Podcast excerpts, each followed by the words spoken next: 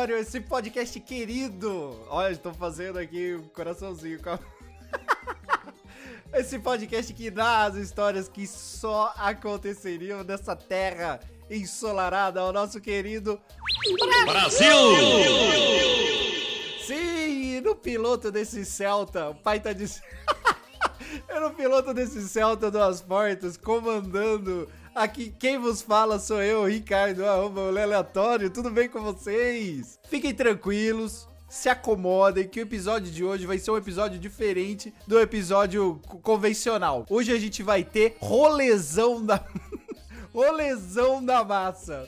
Como é que como é que funciona isso daqui? Hoje eu trouxe os meus leitores do Twitter para contar os seus rolês aleatórios e mostrar que você não precisa ser o Ronaldinho Gaúcho na, tocando tambor no final da Copa. pra dar olé aleatório. Você nasceu brasileiro, então você tá apto a dar olé aleatório. você tem um passaporte azul? Você passa os perrengues igual todo mundo? Então você é brasileiro, tá pronto, você pode dar olé aleatório. Toma o seu carimbo de rolezeiro, assim, ó. Pum!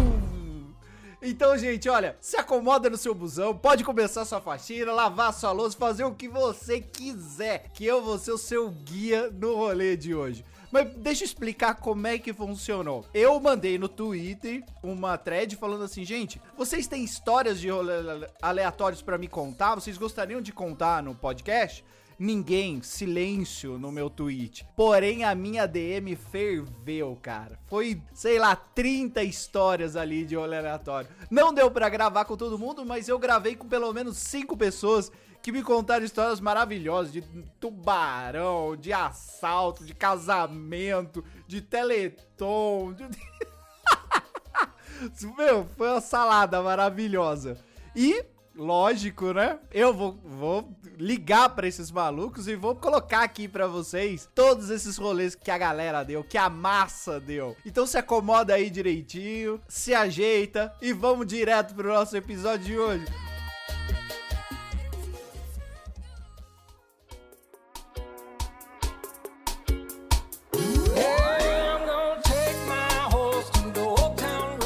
Ô Gui, me fala uma coisa, qual que é a sua cidade? Da onde você é, cara? Cara, eu sou de Porto Velho, Rondônia. Caraca, mano, olha ah, só. A famosa que... puta que pariu. cara, vai xingar? Pode, é não, não tem problema, não, não tem problema.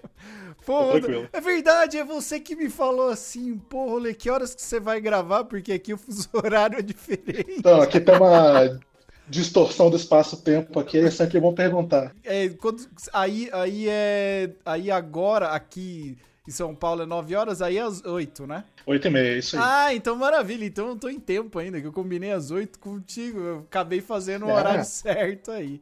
Me conta uma coisa, como é que foi o teu rolê? Porque, primeiro, aí você comentou comigo que a sua história tinha se passado em Recife.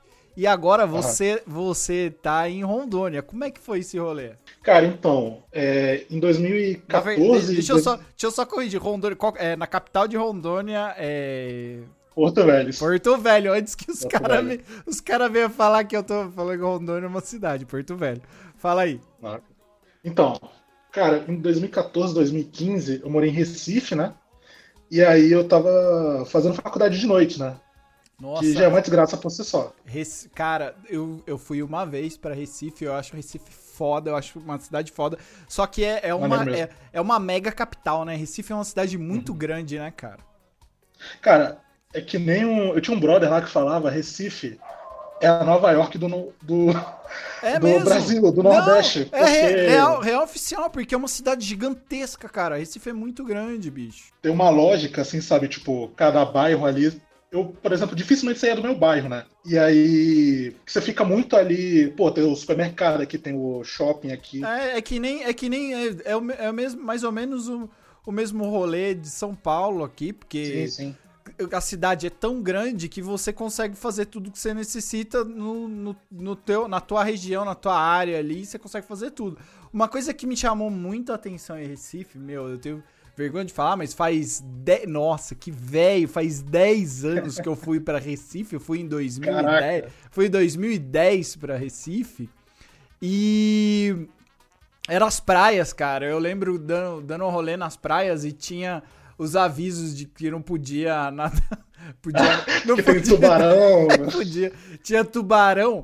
E, cara, e o meu rolê foi muito doido, porque depois de Recife eu fui pra Olinda.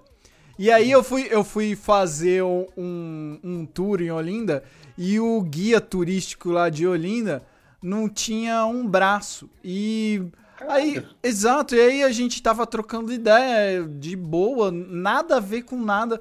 Aí ele comentou aí, o que vocês estão achando? Eu falei, pô, mano, é maravilhoso, Recife é maravilhoso, Olinda também. Só que o foda de Recife é uma pena, né, que não, não dá para usar as praias por causa do tubarão, não sei o que. Aí ele falou assim, ó, tu tá vendo esse braço aqui, ó? Perdi. Eu imaginava.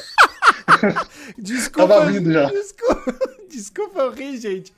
Caraca, o cara falou assim, eu, o tubarão comeu. Eu falei, caralho, mano, como assim? Pô, acontece. Velho? Acontece. Normal, terça-feira.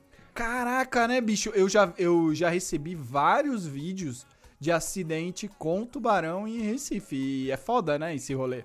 É bizarro, cara. A galera, a, é... a, galera entra mesmo na água, ela arrisca ou é raro?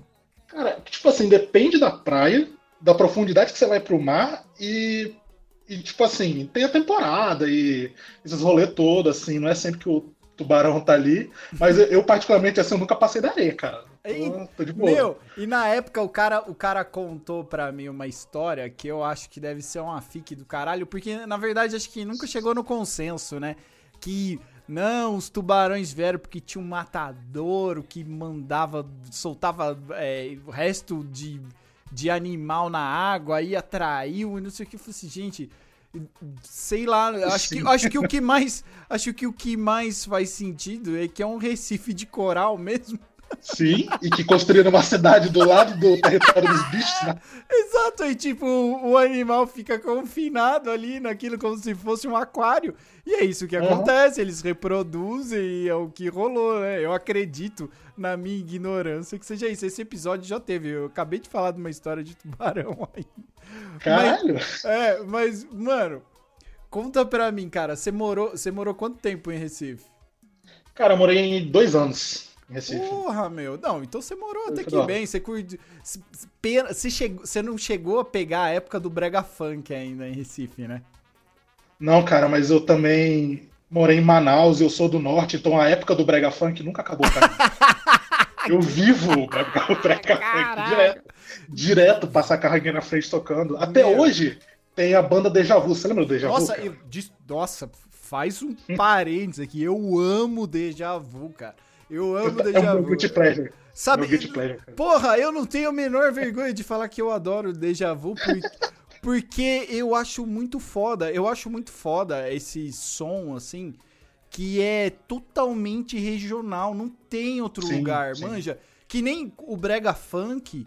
Porra, é um ritmo totalmente novo, cara. Que os caras fizeram. Veio do. Veio, manja, da favela e porra, tomou um, um, uma proporção gigantesca, assim. E mesma coisa, Manaus também, né? Uma, uma cidade foda, né? De, pra música, pra uhum. cultura, pra tudo sim, isso aí, sim. né, man? Sim. Então você. Então, peraí. Então, olha que rolê louco que você tá fazendo no Nordeste. Você hoje em dia mora em Porto Velho, mas você nasceu em Manaus, é isso? Cara, é bem complicado. Eu nasci aqui em Porto Velho. Ah. Eu tô naquela visita de adulto, de pandemia, na casa da minha mãe. Ah, né? entendi. É. Mas eu morar mesmo, eu moro em Campo Grande, no Mato Grosso do Sul. é, é o rolê, é o rolê louco. Olha, por isso, até, por isso estou aqui, não é mesmo?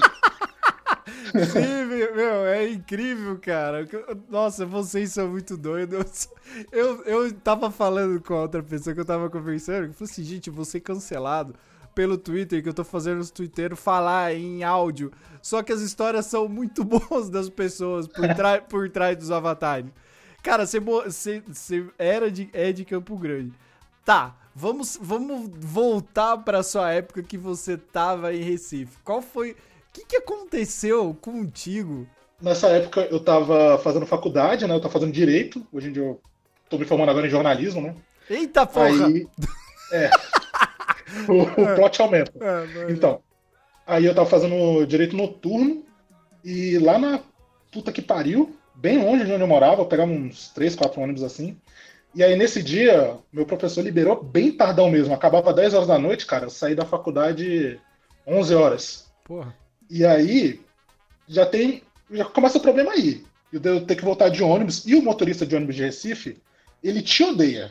Ah, ele não te conhece, Ah, mas ele te odeia, cara. Em todo lugar, velho, é inacreditável. Motorista de ônibus. Motorista Ele é- de ele é ônibus é foda. foda. Tinha eu e outras seis pessoas assim, e só sobrou eu, né? E aí, quando chegou o meu ponto, o cara passou. Aí eu, pô, beleza, vamos caçar briga, né? Vou puxar de novo. Aí o cara passou de novo, eu, pô, cara, você tem como parar aí? Você passou o meu ponto dois pontos já, e aí ele. Caraca, Ah, mas não. Que cuzão, cara, porque passar de um pra caralho. Passar de um ponto, é, mano, são, sei lá, três quarteirões. Cada ponto deve ser isso aí, quatro quarteirão que você. Muito, muito, cara. Se você fode passar dois, já é um quilômetro mais ou menos da onde você tinha que ter caído, né? Nossa, tá ligado? E, Ele. e você, foi- você gente tava onde? Não, mas você tava onde, né? né, Batendo boca com o cara? Você tava lá na frente, já no, no pé, junto com o cara pra descer? Ou lá atrás, Então. na portinha de trás? Então, então, passou do segundo, eu já fui lá pra frente, comecei a bater boca. Ih, E aí. e- não, e aí já, já foi meio aí. E aí, enquanto a gente batia a boca, o cara. O cara pegou uma, sabe a onda verde, assim, só sinal verde? E o cara foi-se embora. E ele se recusava a parar. E eu falando, mano, é logo ali atrás, não vai te custar nada eu tô pisando na porra desse trem. Não, não, mano, tá tarde já, quero ir pra casa, tô trampando o dia inteiro. O cara começou a contar a história da vida dele, assim. Mas, E, mano, mano- o que, que eu tenho a ver? É só parar! para essa É só parar, porra cara. desse porra aqui, cara! Eu, fica- eu, mano, o que, que eu te fiz? Você tava sozinho, você tava sozinho. Sozinho. Nossa, Completamente que... sozinho, cara. Ai, que fita horrível, meu Deus. Não. E aí, cara, o, o maluco falou: não, você desce lá no terminal e você pega algum que tá voltando ou pega um táxi. Qual que é a lógica? Cusão, cara, que Qual que é a lógica? Não, Cusão, simplesmente não mano. tem. Aí eu só sei que ele me largou na puta que pariu. Lá, lá no fim, quem é de Recife pode saber já.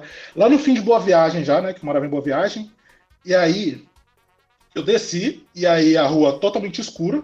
Que horas? Só- Vamos contextualizar que horas era isso daí. Cara, se eu saí da faculdade umas 10 e meia já devia ser. Não Mas- vou lembrar agora. Mas Acho que umas 11 e meia pra meia-noite. 11 e meia pra meia-noite. Caraca, no, no dia de semana. Em dia de semana. Ou seja, Eita, é traficante, É, tava é, prostituta, cafetão, a galera legal.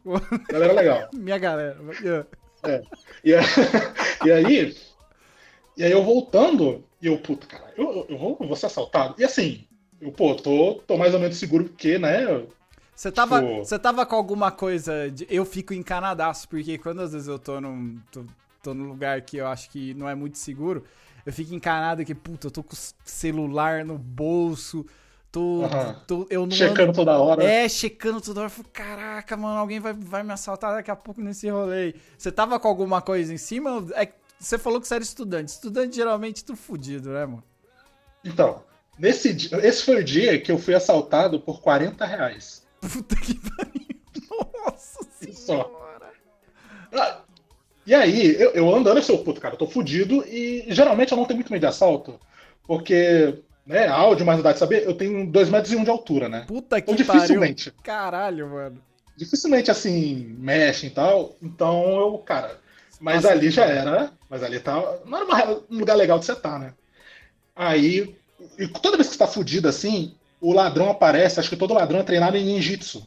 Que o cara surgiu do nada, das sombras, assim, o, o moleque pulou. Acho que devia ter uns 15 anos e pulou de bike ainda. Não sei de onde é que o moleque veio. Caraca. E aí? E aí, não, e aquele papo padrão de ladrão, né? Metendo, Tipo, mas meteu uma arma, meteu uma arma é, em você. embaixo da camisa, assim. Ah, com o ele, ó, dedinho, dedinho duro, o dedinho duro. Devia, devia ser a pistolinha de água. Ah, mas não vai eu, saber, né? não vou Quem, quem que vai. não dá pra É, não dá pra querer. Mas aí eu só tinha esses 40 reais, o celular e a minha mochila, né? Ai, E aí o cara falou, dá o, dá o dinheiro. O cara falou, dá o dinheiro rápido, rápido, rápido, aí, que fica passando a ronda da PM, né? Nossa, Eu ainda não queria. Ele, ah, ele, ele, muito tava, assim. ele tava na pressa já, porque, tipo, você já tava, já tava passando e, tipo, ele já Uhum. queria fazer a a cena rapidinha. Tu passou o celular, você, você, tipo, você entregou o celular primeiro, como é que foi? Cara, foi tão no, no, no vapo assim que eu, tipo, ele só pediu o dinheiro mesmo. E aí eu, pô, pega aí. Aí eu fui dar minha carteira, e aí, é por isso que essa história tá aqui. Porque o cara viu minha carteira, eu, isso era 2014, eu tinha essa carteira desde 2007. Foi minha primeira carteira. Eu ganhei com 10 anos assim. Eu usava, cara, Adulto, essa carteira. Você tava com a carteira dos Simpsons, do. Não, não, do era Naruto. bonitinha. Era... Você tava com a Não, carteira do. Naruto, aquelas. Podia ser, eu queria. Aquelas queria. de velcro, vou fazer o áudio para as pessoas ouvirem. assim. Aquelas assim, ó. Você sabe? Do, do, do Homem-Aranha. Do Homem-Aranha. Mas o. Essa foi a minha anterior. Aí essa já era mais de adultinho, mais de hominho. Só que aí ela tava muito arregaçada, não tinha o zíper atrás. E a boca ali tava rasgada. Eu não podia, eu não usava moeda, porque se eu colocasse na carteira caía. Meu Deus, E eu tinha que colocar o dinheiro no cantinho certinho, que era pro dinheiro não cair também. sacanagem assaltar uma pessoa assim, cara. Não pode. Você viu, Isso é cara? proibido. E aí? Não, não, muito fodido. E aí, eu dei a carteira pra ele, ele não, ele não pegou o celular, porque na correria ele só pediu dinheiro. E o meu celular tava com aquele bermudão bem largo, assim, sabe? Nem ganhou. E aí tava, e aí tava do lado, ele não viu que tava o celular ali. Então, né? Sorte. Passou Só que reto. aí eu, eu passou reto. E aí quando eu dei a carteira pro cara, o cara, eu não quero, eu nunca esqueci, eu não quero essa carteira esfulepada. aí ele Afolo- pegou o dinheiro, Afolosado, eu gosto da palavra afolo. a folha. Não, o cara usou esfulepado que é tão bom quanto. Aí o cara pegou a minha carteira, ele jogou de volta pra mim. E ele foi embora. Eu fiquei lá assim, caralho, eu fui roubado por 40 reais. O cara não quis minha carteira, porque é uma carteira de fudido. E, e o pior não foi isso. Eu andei, acho que uns 40 minutos até chegar em casa. Meu Deus, Com medo, cara. com medo de, sabe, ter recontágio, sabe? Exato. O cara passar de novo. Mas o cara pegou. eu- a cena que eu tô imaginando que você tá contando, é que o cara pegou a carteira e sacou, abriu a carteira, viu o dinheiro que tava ali, tirou o dinheiro e falou assim: ah, enfia no cu essa merda aqui do O cara Homem-Aranha." tacou em mim como se eu, tacou em mim como se eu fosse filho da Tinha, puta. tinha, não. mas peraí, eu vou ver do lado bom. Você tinha documento dentro dessa carteira? Tinha, tinha, tinha Pô, identidade, o cara carteira. foi gente fina, Tudo. então na real oficial ele foi gente fina, cara. Ele devolveu pros seus Pô, documentos. o cara me assaltou, né? Mas, dadas as circunstâncias, ele foi gente fina Foi bastante. verdade, foi gente fina. E daí dali, cara, você teve. Cara, eu fico imaginando a raiva. De além de tudo, já é tarde, já teve aula, tudo. Tu foi assaltado, você ainda teve que andar para um caralho até chegar na tua casa. Eu devo ter chegado uma hora da manhã. Sem zoar assim. E aí, quando eu chego, esse não é o pior. Eu parei num canto assim que estava mais iluminado, na portaria de um prédio. Eu liguei assim: ó, eu tô demorando porque eu liguei para meu pai, né? E aí eu falei: ó, pai, é o seguinte, eu fui assaltado aqui. Um motorista de ônibus não foi com a minha cara, me largou na puta que pariu. E aí eu tô voltando a pé agora, mas tá de boa, o cara não quis minha carteira. Aí quando eu chego em casa, eu achei assim, pô, minha mãe, porque minha mãe ela é bem, sabe, preocupadona, assim. Eu achei aí- eu ia, eu ia falar Rochelle, eu ia achar que era a mãe do Cris, que ele ia ficar muito. Próximo, puto. Próximo. próximo. E aí, cara, eu chego em casa meus pais estão rindo da minha cara. Falou, o ladrão não quis aquela tua carteira de merda. Sem zoeira. Aí eu conto assim, eu conto assim hoje em dia, minha mãe, não, tava mal preocupada, pô, mas a primeira coisa que você fez foi usar minha cara. Mano, mas eu também zoaria, cara, porque puta que pariu. Eu conto essa história rir da minha cara, então. Caralho, olha, ainda bem que não tava chovendo, porque só faltou isso pra você, cara. Você chega aí, tá fudido, molhado, com tudo. Eu não, acho que no final o saldo até que foi bom, você chegou com o celular, você chegou com os seus documentos em casa e ficou a história só pra você contar desse rolê aí que tu É uma história de fracasso que eu conto hoje, né? Ah, é. No final, no final você, você pode pensar que pense que esse ladrão hoje em dia ele fez um favor pra você. Imagina você ia ter que tirar todos os seus documentos, tudo de novo. Ah, foi, foi legalzinho ainda. Fala tua arroba aí pro pessoal ir lá te, te biscoitar pra saber co- como é que era a tua carteira. Cara, minha arroba é. Peraí, que eu não sou acostumado a passar É, arroba desse Gui, jeito assim. Gui, Gui Underline o Brasil. O? Brasil. Ah, Isso aí. Ô, eu posso fazer jabá? Posso Claro, fazer jabá? à vontade. Que eu e outros dois sócios, pra não dizer um amigo uma amiga, a gente também fez o nosso podcast. Ah, muito bom. E aí? O Qualidade Questionável. Tu perdeu, tu perdeu a carteira, mas você ganhou muito mais, um podcast. Ganhei, ganhei a chance de divulgar aqui. é, pô, você ganhou muito mais. Cara, obrigado, viu, Gui? Maravilhoso. Pô, eu que agradeço.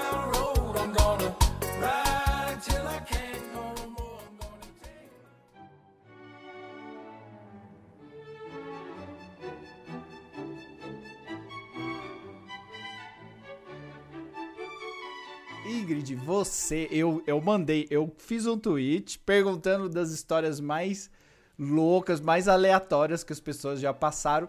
E você começou me contando um BO que você teve no seu casamento. Deixa eu primeiro Foi, saber. Exatamente. Quando você casou? Faz quanto tempo? Eu casei em novembro. Nossa, Tem foi, foi, foi recente, foi antes da pandemia o Foi. rolê.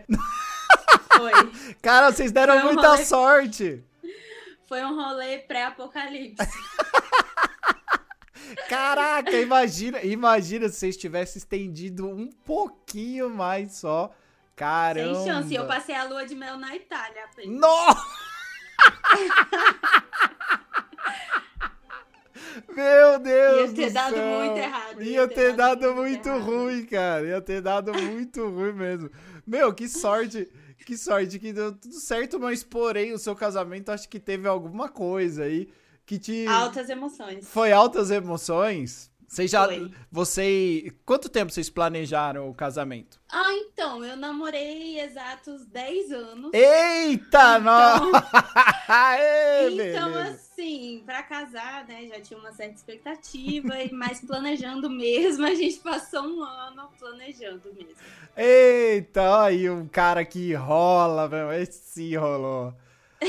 Agora, agora me explica uma coisa. Pra festa, deve ser é uma coisa tensa, né? Porque fica aquela expectativa de dar tudo certo, de Ah, sim. tá todo mundo, se veio todo mundo, tá meus amigos, não sei o quê, e cerimonialista, e igreja, e. Como é que você tava nesse dia? Exato. E eu ainda tive um plus, que eu decidi que eu ia casar fora da minha cidade. Então eu moro em Brasília e eu decidi casar na praia. Então eu casei em Porto Seguro, na Bahia. Meu Deus! Então, assim, meus fornecedores estavam todos lá enquanto eu estava aqui. E é isso, eu tive que Caraca, meu Deus, vocês foram casar na Foi. praia. Nossa Fomos. senhora. E cas- casou na areia. Na areia, pé na areia. Tu tava descalça. Tava, esse era o meu pré-requisito. Casar sem sapato. Não me vem botar num salto, não, que eu nem entro. Gente, olha, e você sabe que isso daí é um, é um problema. Nossa, esse é um problema pra mim. Que eu não sou muito, eu não sou muito de praia. Eu, sou- eu gosto de praia. Eu, go- eu gosto do rolê praia, chegar na praia, não sei o quê, mas eu, eu não sou do rolê areia em tudo. E eu fico imaginando pra uma noiva com vestido, com. Nossa, deve ter entrado areia até no, no, no- no véu da noiva dessa vez, não foi? Você tava, você tava Eu queria- preparada? Tava, eu queria todo o rolê da areia, do vestido e, e tudo mais. Eu, inclusive, eu, eu sempre quis casar descalço, então, assim, era, uma, era um pré-requisito. Eu não, não aceitava nada menos do que isso. Então, pra mim, a questão da areia, teve gente que reclamou, ah, meu pé é feio. Eu falei, dane-se. Eu seria, eu seria aquele convidado. embaixo da areia e vai. Eu ia ser aquele convidado do chinelão, aquele chinelão bonito. Agora, É, rolou, rolou bastante. rolou. E agora, agora assim, todos seus amigos foram pra lá então. Tu foi, como você mora em Brasília, foi todo mundo pra, pro. Onde você falou? Porto Seguro? Foi. Todo mundo despencou. Na verdade, a minha família nem de Brasília é. Então foi tipo, minha família de um lugar, os nossos amigos de outro, a família do meu, do meu esposo daqui também de Brasília. E tipo, a gente tava se planejando para uma festa para 60, 80 pessoas. Então, tipo assim, você vai tirar todo mundo da sua cidade para ir para um casamento, um rolê fora, gastar com hotel e blá blá blá. Levamos 130 pessoas pra praia. Foi isso. Foi uma Maravilha. festa para 130 pessoas, no fim das contas, e foi muito massa. Como, é- Muito como, é que, como é que você tava no nervosismo? Você era uma noiva neurótica pra esse rolê ou você tava de boinha? Eu sou, eu sou uma pessoa muito. Eu sou control freak, assim. Então, eu, eu fiquei preocupada antes. Mas na semana eu desencanei. Eu falei, seja o que Deus quiser. E fui. Tanto que no dia, ó, no dia anterior o pessoal falou: ah, você não vai dormir. Deu 9 horas da noite, eu estava capotada. Que E beleza. assim, no, no dia do meu casamento, me deu fome. Eu matei um hamburgão com coca, batata frita. Tem foto de eu, tipo, comendo. Meu almoço foi isso. Então, tipo assim, eu tava super de boa, super tranquila mesmo. Não fiquei nervosa, não me estressei com nada. Foi tipo, entrei na vibe da Bahia e fui.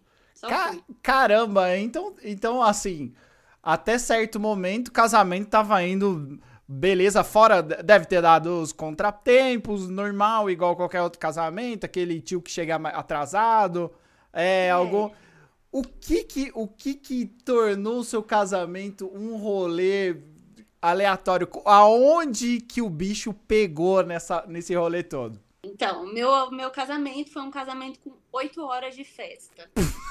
então, um casamento com oito horas de festa, você já sabe que a galera estava o quê? Alcoolicamente tava, alteradíssima, Tava né? todo mundo o louco. O estava pesado.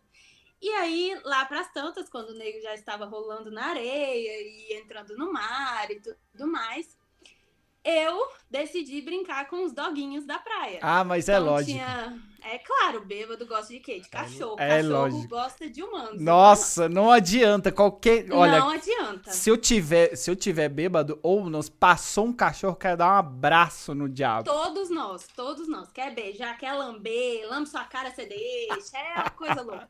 E aí eu fiz o quê? Eu, como uma excelente bêbada, noiva vestida de vestido de novo.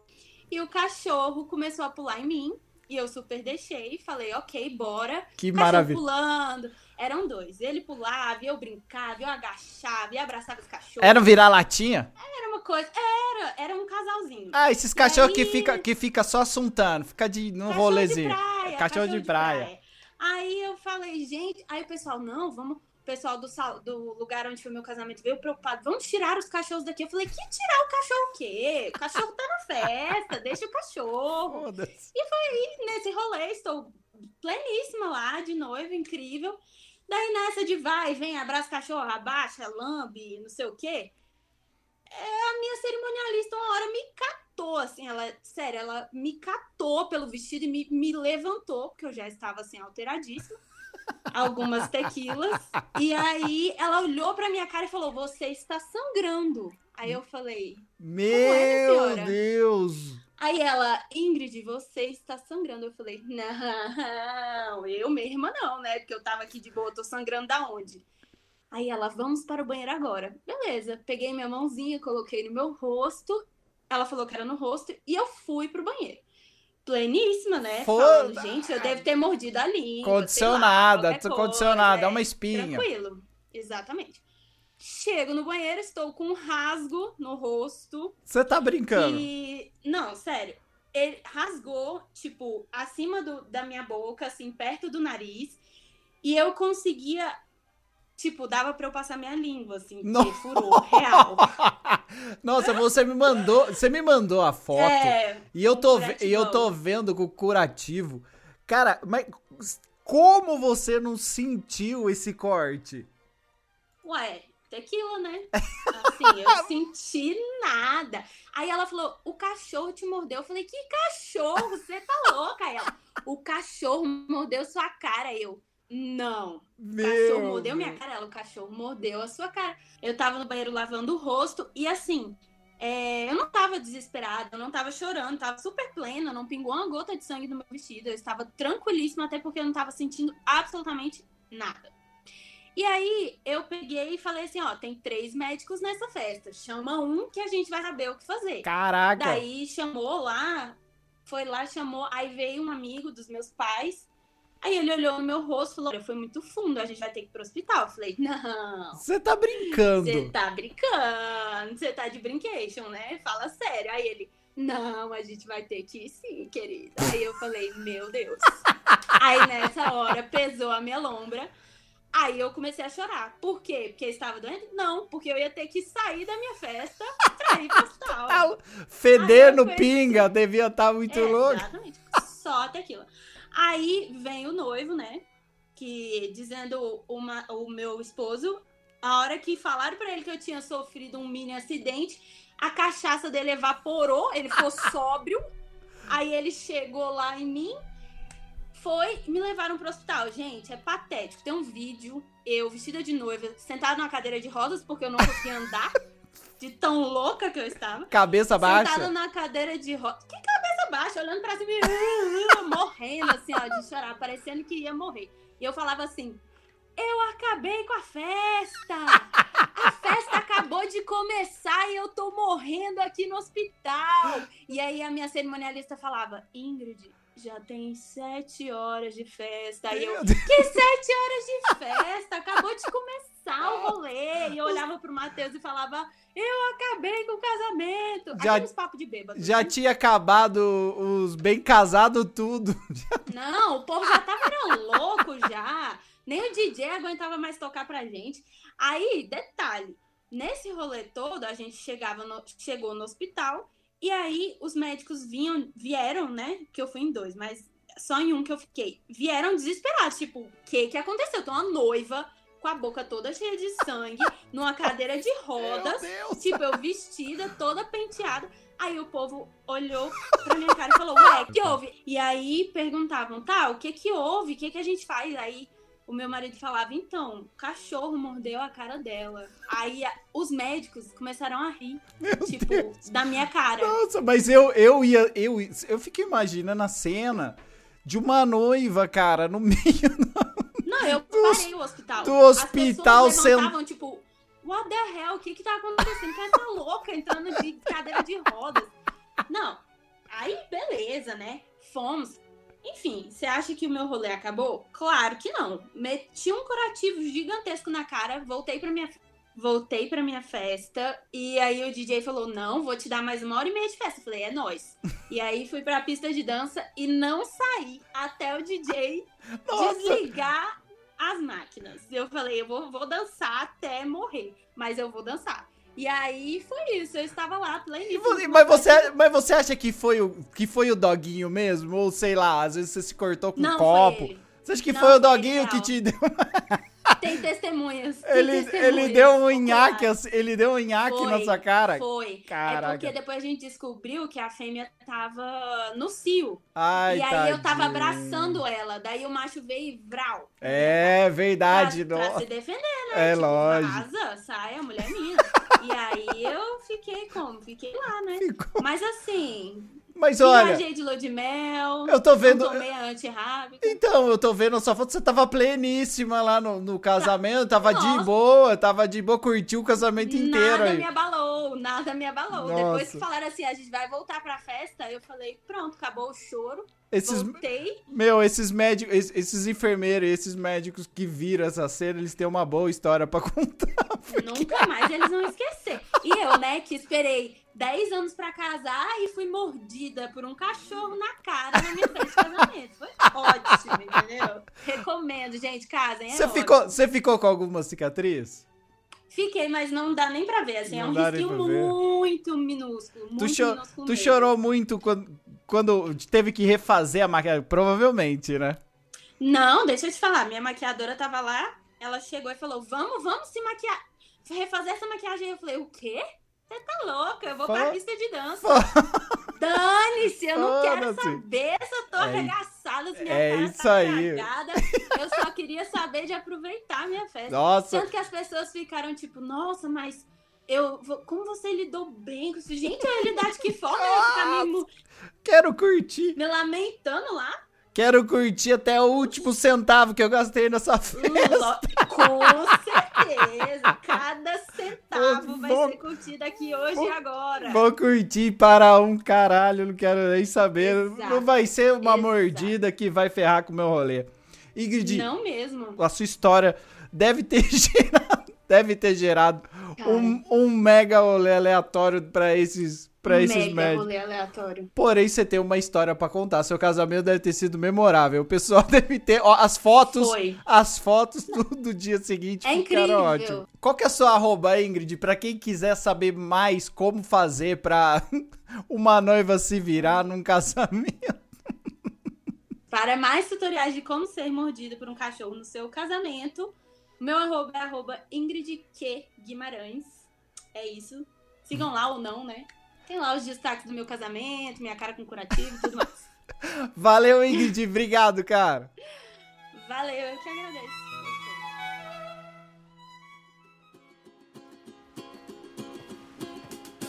What's going on?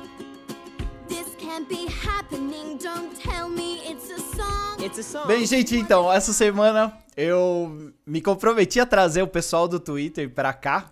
Vou tra- trazer o pessoal do Twitter em áudio, meu Deus do céu. Eu tô, faz... tô acho que eu tô cometendo um sacrilégio. Eu acho que eu tô Não cometendo... só tá cometendo um sacrilégio porque trouxe a pessoa odiada do seu Twitter, né? Você não trouxe uma pessoa qualquer, você trouxe a que tomou hater na Nossa, cabeça. E, meu, e, e não devia, porque mandou bem ainda. Vou, vou explicar o contexto, gente. É, eu postei no Twitter na semana passada, na verdade, no começo dessa semana aqui, um vídeo de um cara que. é um absurdo, mas o cara montou num tubarão como se fosse um cavalo, assim. O cara tava no Uma bar. prancha, vai. Uma prancha, é verdade. O cara tava num barco, no, no- sei lá, num barco, passou um mega tubarão. E o cara pegou e pulou em cima do tubarão e, meu, foi embora, cara. E isso daí viralizou, esse vídeo viralizou. Foi, sei lá, 3 milhões de pessoas viram esse vídeo. E eu postei tanto no Twitter quanto no Instagram. No Instagram veio um, veio um oceanógrafo falou assim pra mim, pô, rolê, por que, que você não, não deleta esse vídeo? Pô, você vai estar incentivando as pessoas a manusearem um animal silvestre de uma forma totalmente errada. E eu, e eu ouvi o cara e arquivei o vídeo no Instagram, mas no Twitter eu deixei porque tava tendo uma discussão legal e eu tava, tava acompanhando. E o tweet que mais é, foi comentado foi o da Ana, que retrucou O mais comentário, mas também não na cara. Nossa, Ana, mas olha, eu juro, tudo que você escreveu aí, eu tô de acordo. Eu, tanto que eu tô fazendo o podcast, te chamei pra, pra gravar com você. Eu, ma- Grata pra ma- oportunidade de limpar a minha imagem. mas mais, mais porque eu, eu realmente eu concordo. É, eu vou, deixa eu abrir aspas aqui. A Ana, ela respondeu um tweet de um cara que falou assim que era um tubarão-baleia e é inofensível. Inofensivo. Aí a Ana respondeu embaixo. Vou abrir aspas pra você. Quem não é inofensivo é o babaca que mexeu no tubarão que tava lá de boa, manuseando ele com brutalidade sem o menor jeito. E foi isso mesmo, né, Ana? Você imagina, o bicho tá passando ali, aí tu pula pra cima de um. de um- Cara, o bicho tá de boa. Eu, assim, o que eu achei mais engraçado, que foi, foi, eu acho que o ponto alto desses comentários foi que surgiu a carteira de habilitação de tubarão, assim, tipo, ganharam de um nível que você não tem, não, você tem ideia você tava lendo. Não, porque agora precisa, né, de carteira para tubarão. E eu, gente, onde vocês tiraram isso? Vocês são muito criativos, porque não é possível. Pois Eu, eu é. não falei nada parecido com isso. Isso é- e eu acompanhei, eu acompanhei. Isso daí pra mim foi muito aleatório porque eu acompanhei o vídeo e acompanhei os comentários que começaram a rolar e principalmente o seu, eu tava acompanhando durante esse vídeo aí. E a galera veio maluca pra cima de você porque Pé na porta. pé na porta, porque, meu Deus do céu, cara, você- você simplesmente você tinha comentado que uma pessoa não pode, um leigo não pode querer manusear um animal silvestre daquele jeito. Não que. Super não pode. Não que um tubarão daquele tamanho. Ah, se, se ele. A discussão da galera era se o tubarão ia aguentar o peso do ser humano ou não. Mas acho que não é esse o ponto, né, Ana? Super não é o ponto, super. E assim, quando você me chamou para fazer o podcast, eu conversei com uma doutora, porque assim, eu, eu expliquei, falei que eu fiz veterinária. E eu fiz veterinária, mas eu não sou formada em veterinária. Só que na época que eu fiz, eu fiz um grupo de estudo de animal selvagem e animal silvestre. Então, assim, eu tenho alguma noção. E assim, acho que mesmo que eu não tivesse, né? Eu acho que. Eu, eu, é, para mim é tão absurdo eu ter que explicar para alguém não monte num animal selvagem. Eu acho isso tão óbvio. Mas assim, as pessoas não acham óbvio, tudo bem, tem todo direito. Então, assim, eu cheguei a conversar com uma doutora em. em é, ela é doutora em baleia, na verdade. E aí eu falei, gente, eu tô louca, porque na época todo mundo acabou, comeu meu couro lá, então eu realmente devo estar maluca. E aí ela me respondeu num áudio super educado. Ela falou: não, não, você tá, tá tranquila. E ela estuda baleia e ela faz estudo, tipo, não invasivo, porque ela acredita no estudo não invasivo. Então ela até estuda as baleias de longe, assim, para não atrapalhar a vida deles. Ela até me contou que tem legislação para isso. Tipo, você não pode nadar com baleias e golfinhos. Isso é absolutamente ilegal. Ela me explicou que não tem legislação específica para o tipo de animal que é o tubarão-baleia. Mas eu acho que aí cabe um pouco desse negócio assim do bom senso, né? Tipo, de você não Totalmente. Sim. talvez não montar, assim, num, num bicho. que você- E aí, ela falou que ele, esse, esse bicho que tava no vídeo, ele tem entre 4 a 5 metros, então ele ainda é um filhote. Ele, ele não, tá, não é um, um adulto. Nossa, Adultos. É. O adulto do tubarão-baleia pode chegar a 15 metros. Meu então aquele era Deus. relativamente pequeno. Entendeu? E, e ela falou, tipo, cara, é por. Ela, óbvio que ela não falou, tipo, cara, isso sou eu. Mas assim, ela falou que aquele, aquela interação ela é também muito ruim, porque você não. É, ainda é um animal selvagem. Você não sabe o que, que vai acontecer. Não manuseie um animal selvagem. Entendeu? Porque É. uma caudada que ele dá, assustado, sabe? Qualquer outra coisa, né? É perigosíssimo. A pessoa que tá ali manuseando o bicho. Não foi no Bra- É. esse, esse vídeo não foi no Brasil, só pra deixar claro pras pessoas. Eu não sei o país que foi, mas eu acho que é um país árabe, porque o cara falava árabe.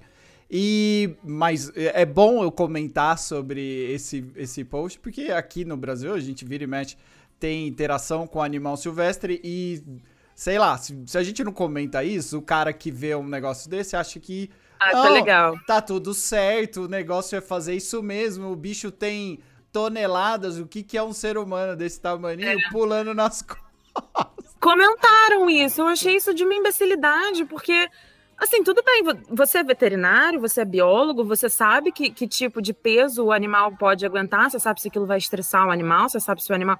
Sabe? Tipo, aquele animal não tem nenhuma capacidade de consentir, de falar, não, pô, tranquilão, pode vir aqui que meu casco aguenta. Ele nunca vai falar isso pra você, ele pode ficar super assustado. Ainda mais que tubarão, naturalmente, assim, a maioria dos tubarões, eles são curiosos. Então, por exemplo, tem algumas espécies de tubarão, eu não saberia dizer quais, mas assim, isso é conhecimento do Discovery Channel, que eles mordem pra descobrir, porque é a forma deles de descobrir o mundo é a boca, tipo, sei lá, o cachorro que vai cheirar tudo, vai- entendeu? Então, assim, tudo bem, tipo, um cachorro foi péssimo, mas não É. tem problema.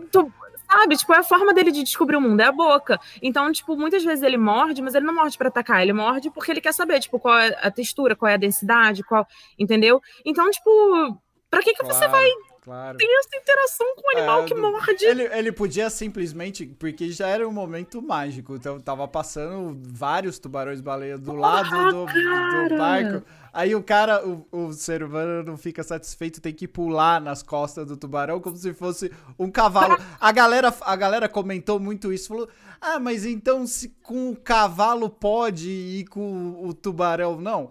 Gente, essa é meio absurdo isso que, que o pessoal falava, porque, cara, o, o cavalo é um animal domesticado, em geral as pessoas usam sela, protegem o bicho. E ali não, um tubarão é um animal que tá no habitat dele totalmente, né, De boa! de boa. Tá e- vivendo a vida dele. e aí, e aí você corre o risco de você ferir o animal. Então, eu vi o seu. Feri também. Exato. E eu vi, eu vi o seu tweet e eu achei genial trazer alguém do Twitter pra conversar e explicar, porque às vezes a gente escreve e as pessoas não entendem. Eu tenho muito problema, Ana, eu tenho muito problema disso, de que as pessoas não entendem nem quando você fala sério, nem quando é uma piada, muito menos quando você usa ironia. E ali você tava falando sério e eu vi as pessoas assim, nossa, Desceram o nível. Descendo o nível. Desceram o nível. Tanto que eu cheguei pra você, eu, che- eu cheguei pra você no particular e falei assim, Ana, É. você quer que eu bloqueie algumas pessoas? Você quer que eu denuncie algumas pessoas? Você, não, de boa. Eu, eu já tô Super acostumada. acostumar. Gente, você faz um comentário vegano na rede. Nem precisa ser vegano, pode ser um comentário, alguma coisa assim. Brother, não bate nesse animal. Quando não é um cachorro ou um gato, que é a- a- os animais que as pessoas têm, têm mais empatia, nossa, acabou seu mundo. A primeira vez que eu fiz algum comentário nesse sentido foi é, de um vídeo de uma rede, daquelas redes de arrasto, tinha um monte de peixe ali dentro. Eles estavam morrendo asfixiados, né? É, eu não sei se é asfixiado que fala, asfixiado, mas enfim, eles estavam lá não conseguindo respirar. E aí, eu só comentei, eu comentei, fiz um comentário tão simples, e nem era uma página grande, foi uma coisa tipo, nossa, que pena dos peixes. Eu comentei isso, eu não perguntei se ninguém come carne, eu não, eu não falei, meu filho, Não, quando eu voltei pro meu Te Twitter, eu juro pra detonaram. você. Não tem ideia, foi tão desproporcional. tipo, xingaram, sei lá, xingaram minha conduta moral sexual, sabe? tipo, não tem nada a ver, brother. É não, tá, não, mas absurdo. você é sua puta, você é vegana do caralho, não, não, não. Eu, tipo, É absurdo. Gente, eu rio, mas olha, eu não tô rindo desse, do- das ofensas, eu rio do absurdo, porque eu acho absurdo. absurdo. As pessoas não sabem, as pessoas não sabem mais conversar na internet. Virou, Virou uma terra de ninguém. E às vezes a Terra gente não, ninguém. às vezes a gente não sabe. Você pode estar conversando com uma criança. E o que é muito comum. Tá conversando com uma criança ou com um adolescente. A pessoa verdade. não sabe bosta nenhuma e você tá perdendo aquele maior tempão querendo explicar, que nem eu vi você explicando tal, na maior paciência. Eu fui. Então, menino, eu silenciei esse tweet. Eu fiz o comentário e silenciei. Porque eu sabia. Eu já, qu- quando você veio pra mim perguntando se eu queria que denunciasse alguém, eu falei, mano. Eu já sabia que isso ia acontecer. Eu sou cascuda de internet, eu tenho Twitter há 10 anos. E aí eu fiz e silenciei. Falei, cara, não quero ouvir. E aí, uma, de repente, o Twitter me mandou, tipo, ah, uma pessoa curtiu o seu tweet. Ah, legal, uma pessoa curtiu. Não sei porque que me mandou uma. Quando eu vi, era uma zona de guerra. Tinham corpos espalhados para todo lado, era sangue, era grito, eram crianças pedindo pela mãe. Foi uma coisa assim, absurda. Eu, É. tipo, Jesus. Eu, eu, vejo, eu vejo isso acontecer direto, às vezes, quando é alguma coisa. Porque eu posto e às vezes eu não analiso muito o contexto, então eu posto. E, e depois, às vezes, eu me arrependo do que eu postei, mas esse eu achei interessante a discussão, eu, porque teve, sei lá, teve 3 mil é, comentários, eu achei interessante ler, eu sempre leio, mas eu, lógico que eu não li os 3 mil, não sou igual o Fagundes que manda 4 mil emojis, Tá aí, galera que comenta no rolê aleatório. Exato. Ele lê. Eu leio tudo, Ele eu lê. leio tudo. E, e, e, lógico, tem coisa que às vezes eu acho um absurdo. E eu vejo muita falta de educação. A galera, a galera realmente, por trás de um, avatar, ela se transforma, né? Super, eles acham que podem tudo, é muito bizarro. É bizarro. E assim, eu, eu tentei ter algum. Tipo, todo mundo que. As pessoas retuitaram com um comentário, me sacaneando. E aí teve alguns que eu falei, ai, cara, olha, esse aqui tem 13 anos, eu não vou falar nada. Mas tiveram alguns que, tipo, eu vi que tinham um grau de maldade, sabe? Aí eu fui lá pessoalmente, um por um, falei, olha, boa tarde. Eu fiz veterinário, eu não sou nenhum idiota falando uma coisa que eu não sei. E assim, eu acho que, honestamente, eu acho que é uma coisa que você nem precisa ter passado pela faculdade de veterinária. Eu Não, realmente acho que é uma jeito- questão de bom senso. de, você jeito, de jeito nenhum. não Você montar tá animais selvagens. Mas coberta de enfim, eu razão. fui, eu fui um por um, eu fui respondendo na maior educação, porque eu acho que faltam, eu, eu sinto isso um pouco. Às vezes, até comentando assim alguma coisa, eu vejo, cara, eu não vou deixar essa, essa vibe da, da- do Twitter me, me contaminar, porque é uma galera assim que já parece que vai no Twitter É. pra xingar muito no Twitter, É sabe? mesmo. Eu fico, gente, pelo amor de Deus, isso aqui não é terra de ninguém, tem uma legislação por trás, tem uma galera fazendo acontecer, são pessoas por trás de um avatar. O meu Twitter não é fake, eu tenho, você vai lá ver, eu tenho ele desde, acho que 2010, 8 de agosto de 2010, eu lembro.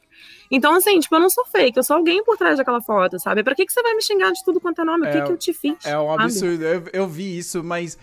Cara, eu achei. eu- é que você falou muito bem. Ninguém precisa ser é, formado, né? Nem, na, facu- nem na, na, na faculdade oficial, nem na faculdade do, do Google. do TikTok. Eu brinquei esses, tempos atrás que a galera tá se formando na faculdade do TikTok. Você ah, tem coisa que é, só, que é só o bom senso, só que as pessoas elas elas são muito combativas. Você escreve alguma coisa, nesse caso, você tá vendo, é um animal, cara, animal silvestre. Você não deve interagir. Imagina se, se o cara, sei lá, se acontece qualquer coisa com esse cara, a culpa é de quem? É do, do animal ou do, do maluco?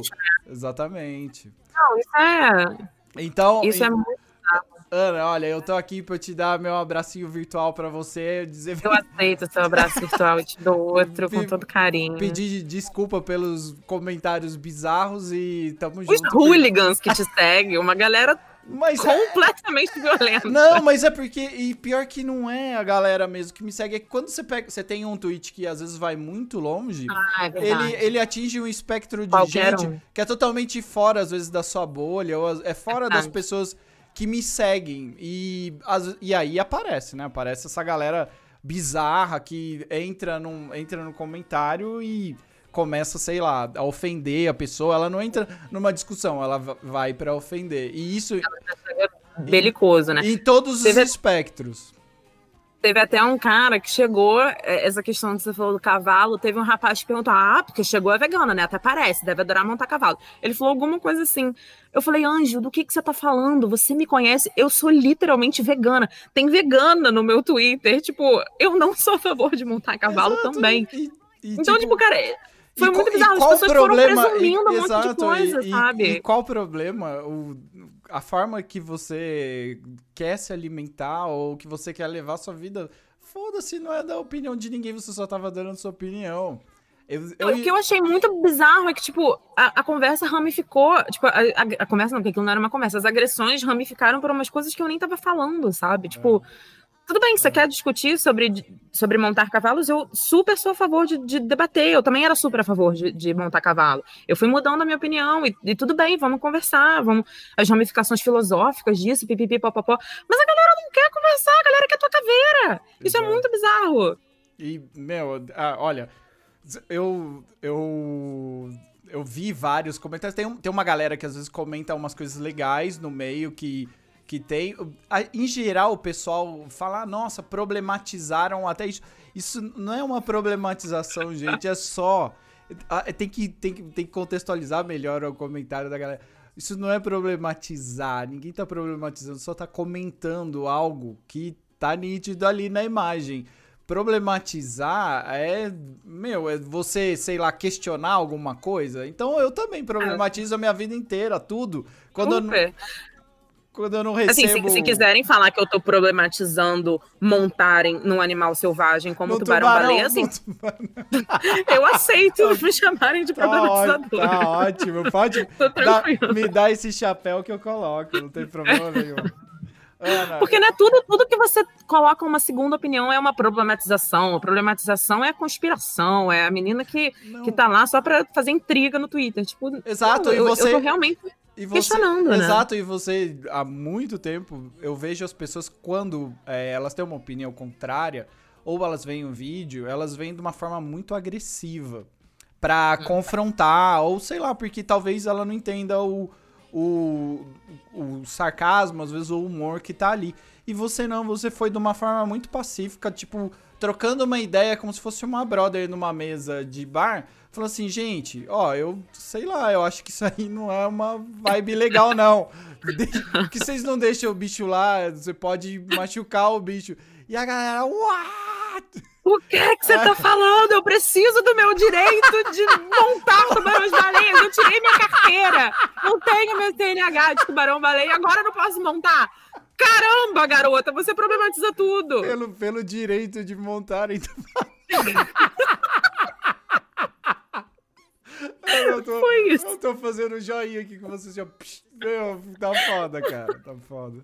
Ana, só tenho que te agradecer. Obrigado por você ter participado aqui hoje, viu? Obrigada por ter me chamado. Você é um querido. Ana, deixa, deixa a sua arroba se alguém quiser te- conversar contigo. Pelo amor de Deus, ninguém me. Então eu vou cortar aqui. Se vocês quiserem, vocês que vão lá stalkear no.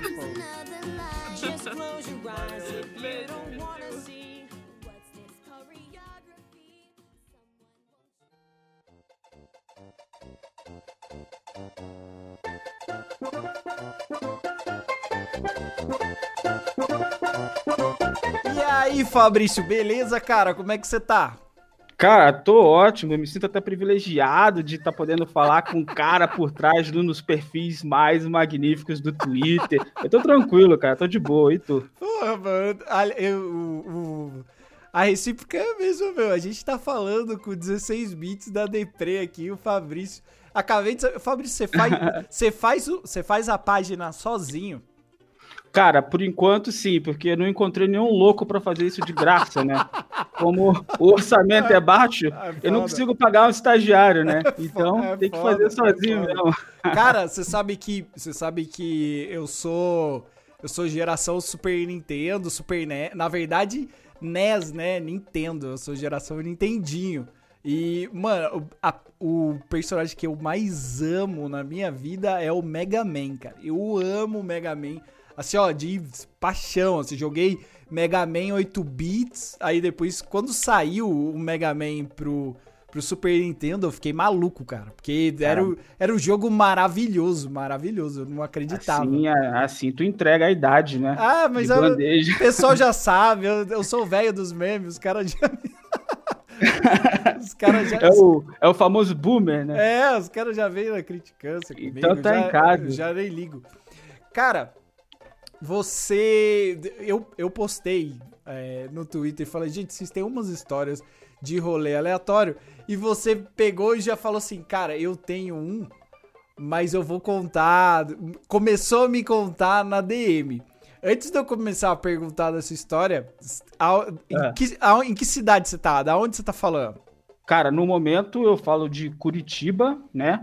Mas eu sou importado de um condado longínquo e distante chamado Barra do Piraí, bicho. Já ouviu falar? É Rio de Janeiro? Isso, interior do Rio de Janeiro. Caraca. A, a cidade só é conhecida por tragédia e coisa mal acontecida, assim. Cara, Né? Que Pra ter noção, é uma cidade bem pequena, assim, né? Tipo roça, né, bicho? Quantos mil habitantes tem Barra do Piraí?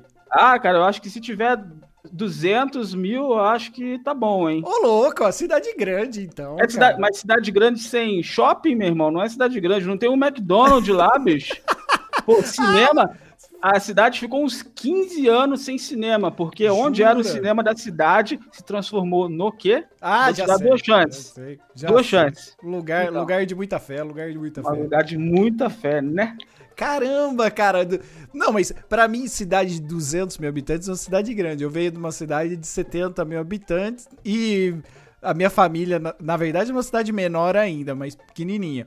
Porém, cara, é. Tu saiu de Barra do Piraí e foi bater em Curitiba. Com- Como, é que se, como é que um, que um carioca do interior vai, vai, vai aparecer numa cidade fria como essa? Porque Barra do Piraí devia, devia ser quente, né, cara? Porra, quente. Quente é a geladeira aqui. Lá é um inferno na terra, meu irmão. Lá é foda. É foda.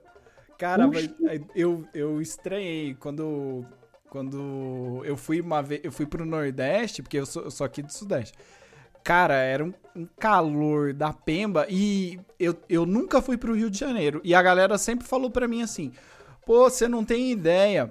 É, você acha que o Nordeste é quente que você não foi no Rio de Janeiro no verão. Isso aqui é um regaço, isso aqui é quente pra caralho, não sei o quê. E eu sempre imaginei, sempre imaginei que não, que devia ser mais ou menos assim ameno, tal, tranquilo. E é um calor da porra. Cara, lá a sensação térmica é um bagulho esquisito, cara. Você não sabe o que é, não sei se é a umidade do ar, é um bagulho que tá no ar, tipo assim, aquilo lá te ferve, meu irmão. E como é É que, e como, e como é que você foi pra aí? Foi por causa de trampo?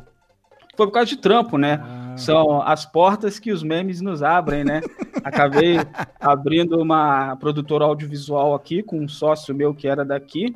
E tamo aí, né? Tentando sobreviver de meme. hora. Caraca, que da hora. Nossa, olha, Essa parada aí. Curitiba abraça a galera. Tem um, nossa, eu conheço um monte de gente que foi pra Curitiba pra trampar mesmo. E a cidade é boa, né? Na, na, sem tirando, é uma cidade legal, organizadinha, assim, né?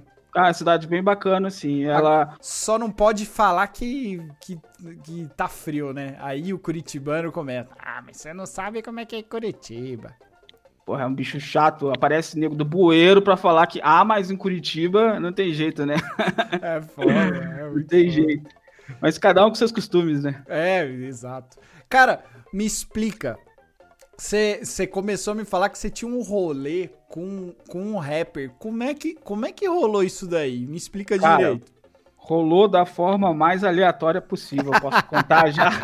Posso contar já? Tá à vontade. Para começar, ainda bem que nós já fizemos uma introdução para eu falar da minha cidade, né? Porque é uma cidade que, embora tenha 200 mil habitantes, é considerada uma cidade pequena, porque é uma cidade assim muito rural e a maioria da população está dividido em uma zona assim mais agrícola, por assim dizer. E o centro da cidade é um centro pequeno, né? E tudo mais. A zona urbana é uma zona pequena. E nessa época aí deveria ser por volta de, do fim de 2017, eu Hum. trabalhava como escrevente em um cartório. Ah, maravilha. Você era, seja- você era aquele cara que a gente chegava lá pra pegar uma certidão, ia lá atrás, abrir aquele livro, ia procurar naquelas chaproca que ficava assim na parede, 500 mil livros, aí tu tinha que encontrar os bagulho lá. É tipo essa parada aí, mas primeiro eu te dar um bom chá de cadeira. Primeiro você senta aí, meu irmão. As paradas não são assim, não. Cara, como eu odeio.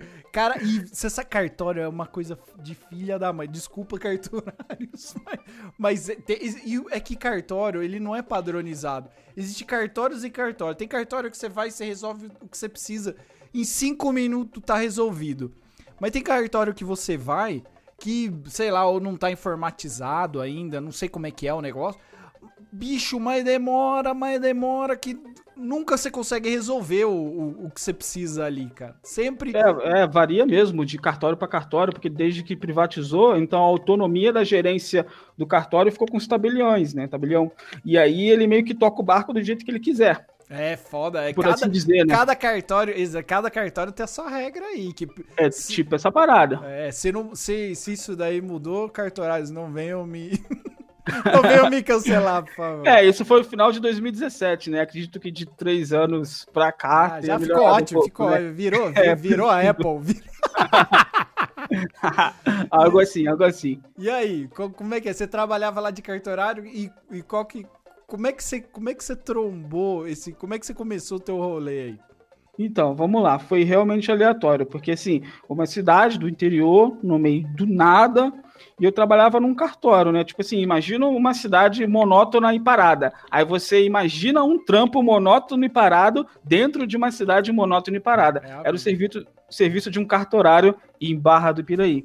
E na época eu trabalhava com reconhecimento de firma, trabalhava com protesto, de tudo um pouco relacionado ao balcão. Era uma tarde assim bem tranquila, não tinha nenhum cliente assim para atender. Eu tava lá fazendo meus afazeres, coçando o saco, né? E aí chegou um, chegou um camarada assim bem emblemático num balcão. Eu, pô, vou atender esse cara aí, vou ver qual é a dele. E aí o camarada, poxa, eu queria abrir firma e reconhecer. Tá aqui meus documentos, papapá. Eu, pô, beleza. Senta aí que já já eu te atendo e vamos desenrolar isso aí. Um tempinho, fui atender o camarada. É, eu dei uma ficha para ele, né, preencher os dados dele. Começou já cagando no pau. Pode xingar no podcast? Pode. aqui? Começou dando uma cagada no pau porque ele Errou? rasurou a porra da. Pô, meu irmão, seus dados aí, como é que você rasura? Ele, pô, foi mal. Não, tudo bem, toma outra ficha aí, mas capricha aí agora. Não vai assinar o nome errado, não. Aí o cara assinou, papapá, reconheceu a firma num puta de um contrato gigantesco, assim, o puta que pariu, meu irmão. Não vou ler essa porra toda. Fui lá, vi a data, vi certinho, fiz o meu trabalho. É só Beleza. cartório é isso, né? É carimbo, é carimbo, é assinatura e vai e passa agora aqui. É, vamos que vamos, meu é irmão. regaço. E aí o cara, depois de fazer o procedimento dele, ele saiu do cartório. Cara, não deu nem, tipo assim, uns 30 segundos. Desceu uma menina do administrativo do cartório gritando: Fabrício, mas como assim? Por que você não convidou ele para tomar um café? Por que, que você não tirou uma selfie com ele? Por que, que você não pediu um autógrafo? Que isso, que aquilo? Eu, pô, quem é esse cara aí? Ele é vereador, alguma coisa assim? Caraca. Porque pra gente ser famosa no interior do, do estado, sei lá, só vereador, político, algum malandro, alguma coisa do tipo. Eu, Pô, o cara não é vereador, não é nada, como assim? Ela falou, Fabrício, você é um rapper muito famoso, muito talentoso. Eu, quem é o cara? A tal de MC Criolo, não sei o que lá, Criolo. Que crioulo, isso? Cara, bem, bem que eu tinha achado o, o rapaz, assim, meio com um, semblante meio reconhecível. Depois que ela falou, eu pesquisei ali na internet, eu, pô, não é que era o cara mesmo? Caraca, mano, crioulo, velho, subiu dois tiozinhos. Não acredito, você tava. você- ele, e ele é mega educado, cara. Ele é muito educado. É, olha, é super gente boa, ele cara, é muito educado. Eu, tranquilo. já- eu já mas vi ele numa, numas entrevistas assim, ele é super educado, cara. Cara, mó. Ele tem altas ideias, mas eu tô só na metade do rolê. O rolê mais aleatório ainda tá por vir. Meu Deus, caraca, Senta, bicho. senta e escuta, meu irmão. Passou esse episódio aí, né? Que a cidade inteira já tava sabendo que o Criolo tava lá na cidade e Eita. tal. Ah, E começou boato de que outras pessoas famosas estavam na cidade e tal. Aí o pessoal começou a desconfiar. Mas o que, que tá acontecendo aqui, meu? Barra do Piraí em, choque. Falou, nossa, o que tá acontecendo em Barra do Piraí? Então, mas aí alguns dias depois eu descobri, né? É, tinha um, um professor meu, ex-professor, na época era ex-professor da FAETEC, que ele me dava aulas em cursos relacionados ao audiovisual. E ele me convidou para ser, olha só, o cara me convidou, me abordou na rua, cara, como você é um dos únicos barbudos da cidade, você vê, o cara me abordou, porque abordou assim. opção de barbudo na cidade. Eu, o que que esse cara vai me oferecer? Um programa, meu irmão? Como assim? Será que tem algum fetiche com barba, algo assim? Caraca, meu, imagino, imagino o cara que vem de gilete em Barra do Piraí, o cara tá rico porque não tem, barbudo, cara. Não, mas agora tá uma moda um pouco maior, né? A galera tá começando a deixar barba, né? É. Mas, tipo assim, na época lá, eu, eu deixo a barba grande, acho que desde 2015, talvez. Aí lá em 2017 eu era um dos poucos. A tua, a, tua, a tua barba era muito grande, ou, ou- porque a minha, a minha barba é só uns fiozinhos, assim, e eu deixo já há um bom tempo, já faz uns, sei lá, uns 5 anos, mas não, não adianta. É, é sempre aquele bigodinho, bigodinho ralo. Tu tem uma barba. Você é barburu, então. Barba cheia.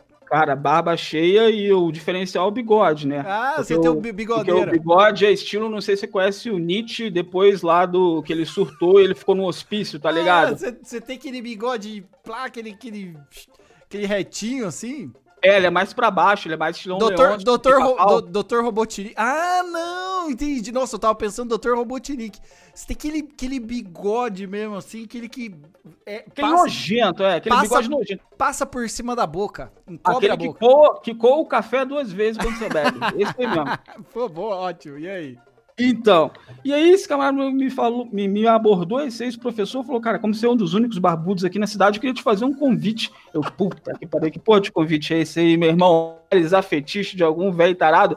E não, o negócio é o seguinte, é, a Rede Globo tá gravando um filme aqui nas redondezas e eles estão precisando de figurante, um cara barbudo, assim, pele branca, não sei o que, não sei o que lá. Eu, porra, meu irmão, não tô fazendo nada mesmo, eu, pô, vambora. Quanto que é o cachê? Já lancei logo essa. Ele, pô, não, não sei nem se tem cachê, mas você topa? Eu, pô, então eu topo, né? tô fazendo nada aqui, tô no, tô no cartório aqui, chato pra caralho. tem cachê? Não. Ah, tudo bem, eu vou. Então. Aí tal, né? Marcou o dia lá pra chegar no set de filmagem, papapá. Aí eu cheguei lá, chegando no set de filmagem, eu descubro que o Criolo é um dos atores no filme. Eu, ah, então tá explicado. Aí eu lá descobri, né, que além do Criolo é, ser um dos atores, tinha também um puto elenco. É, Lima Duarte, Caraca. Fernanda Montenegro, caraca. Carol Castro, Felipe Camargo E você lá no meio, você no meio do rolê. Fabrício, e Fabrício da 16 bits da depressão, meu irmão. E você lá no meio do negócio, você, tipo. Você, Eu num rolê que, tipo assim, você- aleatório demais. Não, vamos, vamos tentar. Esse, filme já lançou? Cara, já lançou e eu já posso te adiantar que é um filme ruim demais. Cara, o filme. não- cara, é um filme tá muito bonito. Eu já esculachei, né? Fala que é bom, fala que é bom, cara. Você tá no IMDB, bicho. Cara, é um filme ruim. Não, mas pra ruim tem que melhorar muito, meu irmão. Inclusive, você falou do MDB, eu acho que a nota dele no MDB, meu irmão, é 5. Qual que, é o nome, qual que é o nome do filme pra galera saber? Chama O Juízo. O Juízo. É, nossa. O Juízo. Foi- Nossa, agora, agora a galera vai procurar esse. Acho que foi filmado entre 2017 e 2018 e foi lançado no final do ano passado. Ficou um bom tempo em pós-produção. Eu acho que deveria ter ficado mais, porque o filme não saiu tão bom. Nossa, Mas agora enfim. eu tô, tô vendo, enquanto você tá falando, eu tô vendo aqui a capa, aqui, ó. Fernanda Montenegro, isso mesmo. Cara, é um puto elenco, bicho. Carol É um Castro. diretor, é um diretor renomado, né? Andrusha Waddington é um cara É. que fez vários bagulhos aí. Ele fez aquela série, acho que No Limite, da Globo. É um diretor global aí, bem Não, pica. mas né? peraí, foi. O filme, o filme é tipo um filme sobrenatural que eu tô vendo aqui, ó. Tô- a- É a- meio isso aí. Caraca, Barra do Piraí, então é meio nessa pegada assim de. de tipo montanha e tal. É, é essa área do Rio de Janeiro, é toda É uma área rural, assim, é bem bonito. montanhosa, é bem bonito. Eu não vou só esculachar a minha cidade, né? Porque além de, de- de todos os casos de corrupção e assassinato que rolam lá, a cidade é muito bonita, né? Pelo seu verde, pelo, É bonita, povo porra, receptivo. bonita, porra, bonita pra caralho. Quanto tempo que, é, que, que você ficou pra fazer a, a... Você foi figurante? Cara, fui figurante. Eu fiz um. Meio que spoiler aqui, tá? Eu fiz um, um soldado português que ele foi chamado em um casarão da época e esse esse soldado português ele caçava o criolo que era tipo assim um escravo fugitivo e tipo assim foram três dias de gravação eu cheguei lá tipo final da tarde assim quatro horas da tarde e eu passava a tarde e virava a madrugada lá, só saía de manhã. E foram três dias de gravação, tipo assim, 12 horas. E o teu chefe? E o chefe do cartório, como é que ficou, cara? Ah, eu meio que pedi uma dispensa, saí mais cedo, assim, né? Porque o cartório, o cartório fechava às 5, eu tinha que estar lá às 5, então saía um pouquinho mais cedo para chegar lá, entendeu? E, cara, foi, foi punk, cara. Eu lembro que a primeira cena, assim, que a gente tinha que, que gravar era uma perseguição com, com outros soldados no cavalo, na porra de uma mata escura. Mas uma parada, assim, muito bonito. O filme, eu não posso falar isso, não. O filme, ele é muito bonito é, fotograficamente falando, cara. Fotografia bonita. O visual dele é bonito. Só isso também, né? Imagina, cara, imagina se você ganha o Oscar com esse. Se o filme ganha o Oscar, você ia estar no Oscar. Não, eu acho que é, eu acho que é, eu acho que é. é não tá meio distante disso, disso aí. Mas, cara, pra resumir ler todo, cara, foram três dias de gravação, assim, bizarro, de tipo assim, muito desgastante fisicamente. Pra no final das contas, eu acho que se eu aparecia uns três ou quatro segundos na tela, foi muito, meu irmão. Tipo assim, você vai assistir no cinema, ainda bem que minha mãe não foi, porque se ela tivesse comido uma pipoca no instante que eu apareço, ela me perdia. Então, o bagulho meio que assim, cara. Foram horas e horas e horas de gravação e a minha cara deve aparecer uns três segundos Nossa, em tela. Ah, cara, o- mas também figurante não dá pra ser ator principal. Mas, cara, Pois eu é, fico- né, eu, bicho? eu fico, eu fico imaginando, é porque é um, é um trampo do caramba, né? Filmagem, set, o cara fica ali no meio. Pelo menos, rolar, rolou um lanchinho, pelo menos, pô, porque Cara, tem- não é. Uma parada que eu posso falar é que, tipo assim, a experiência foi muito bacana. foi da hora. Você, você vê como funcionam os bastidores, você tem contato ali com, com atores, com atrizes, e aí você passa a conhecer eles um pouco mais, porque são três dias inteiros no set, né? Então, assim, tinha um, um refeitório improvisado, que era uma empresa terceira que fazia, né? E montava um, um, um super refeitório, e onde comia Carol Castro, Lima Duarte, Criou. Comia eu, os figurantes, todo Ai, mundo que, da trabalhava. hora, que da É uma parada assim, bem. Você já tinha, Bem legal. você já tinha tido, você já tinha tido experiência com, com teatro na escola alguma vez ou nunca? Porra nenhuma. Porra, então. Falar e- assim, e meu irmão, como- você é barbudo, então veste essa e roupa, como- segura e, como, esse e bico. como é que é e como é que é na atenção quando o cara fala, o diretor fala assim, gravando, aí tá valendo o negócio. Dá, dá um, dá um nervoso ali, né? Nas primeiras cenas, sim, cara. As primeiras cenas dá um, dá um friozinho na barriga, você meio que treme. Mas aí, cara, são 12 horas de gravação. Se tu não acostuma. É porque não é sua vocação mesmo, né? Você levou o celular? não, não, não, não levei. Na época eu usava muito pouco. Eu era bem bicho do mato Ai, que mesmo. vacilo, cara. Não, mas tem fotos. Tem umas fotos lá Ah, do- da dos camaradas que levaram. Além de mim, eram três outros figurantes soldados, sabe? Dois que. Dois que eram soldadinho, né? Dois que cavalgava e dois que levavam o rifle a pé mesmo. Nossa, mano. Se fosse eu, cara, eu ia, eu ia parar do lado dos caras, tipo, parar assim do lado que eu ia falar, e aí, criou? E aquela música. Cara, mas, eu- mas eu e, toquei, aquela, mas e, sabe que isso e aquela, e aquela música lá, pica, hein? Ou se não. Tô, eu Caraca, eu troquei várias ideias com o Criolo, cara. Um É Criolo, mesmo, um cara mano? super gente fina. E, inclusive, até digo, o Ronaldinho Gaúcho perdeu o posto de mascote da página, você pode colocar o Criolo. Porque pensa num cara aleatório esse tal de Criolo, Ele meu é foda, ele é Pô, foda. ele mano. manda umas resenhas bem aleatório, cara.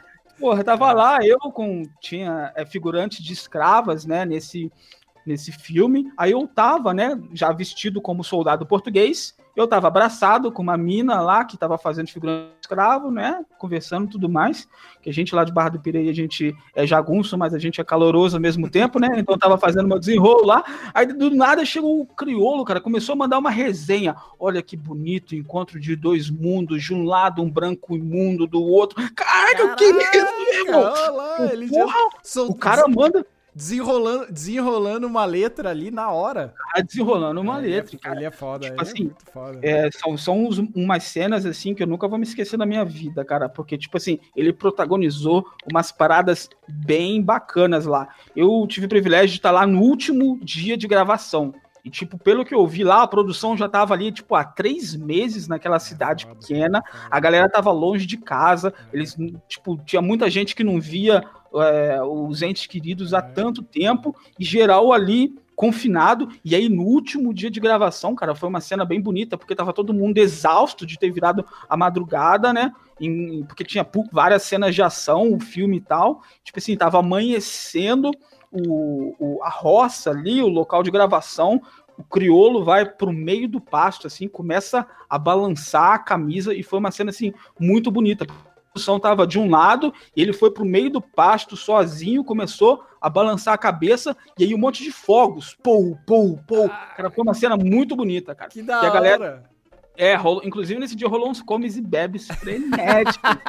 rolou Red Label escambau. Mas não rolou uns goró? Você pôde beber? Rolou? Não, no último dia, no último dia sim, porque foi tipo assim, último dia de gravação, vamos comemorar e embora. E altos bebes. Aí te, Ah, chama- foi bacana. te- te chamaram, te chama- os, os figurantes participaram também? Participou, não, geral participou, geral que tava no Nossa, set nesse último dia de gravação, participou. Velho, então o seu rolê, apesar de aleatório, foi legal pra caralho, mano. Eu Ah, adoro. cara, teve, teve coisas, teve coisas boas e teve coisas ruins, mas no fim ficou uma experiência bem legal mesmo. Nossa, aí, vixe, eu, Infelizmente o filme não ficou tão bom, né? Mas assista, assista, assista, né? eu vou- Tem tem agora, agora, agora eu vou procurar esse filme só pra procurar você lá, Fabrício. Vou- depois não você, pisca, né? Cuidado pra não piscar no filme. depois, depois, depois você me manda um segundo aqui, ou senão vamos fazer o seguinte, gente. Segue o 16 bits da Depre, arroba 16 bits da Depre, e pergunta pra ele aonde, qual o segundo que o Fabrício tava lá, em que minuto que o Fabrício tava. Meu irmão, tem que usar aquela função, sabe, de deixar o vídeo mais lento. Aí eu acho que vai ter de me ver lá. Nossa, se fosse VHS não dava, porque no VHS ficava tremendo assim, tá, tá, tá, tá. É, tá, não, não, não. Aí podia ser qualquer, qualquer um barbudo da cidade, né? Como só tem dois, então é 50% de chance de ser eu. Porra, animal, animal. Fabrício, obrigado, cara, você ter participado e ter contado esse rolê seu mega aleatório. Além do teu Twitter, aonde mais que a galera te encontra? Cara, é, é Twitter, Facebook, Instagram, é isso aí, só botar lá 16 bits da depressão, e aí você vai ver um monte de meme louco com jogo de Super Nintendo, jogo de Mega Drive. E é isso aí, cara. Resumindo, é isso. Vai ter umas críticas políticas lá também, porque eu sou desses, e é isso aí. Valeu, cara, brigadaço, mano. Eu agradeço, aquele abraço.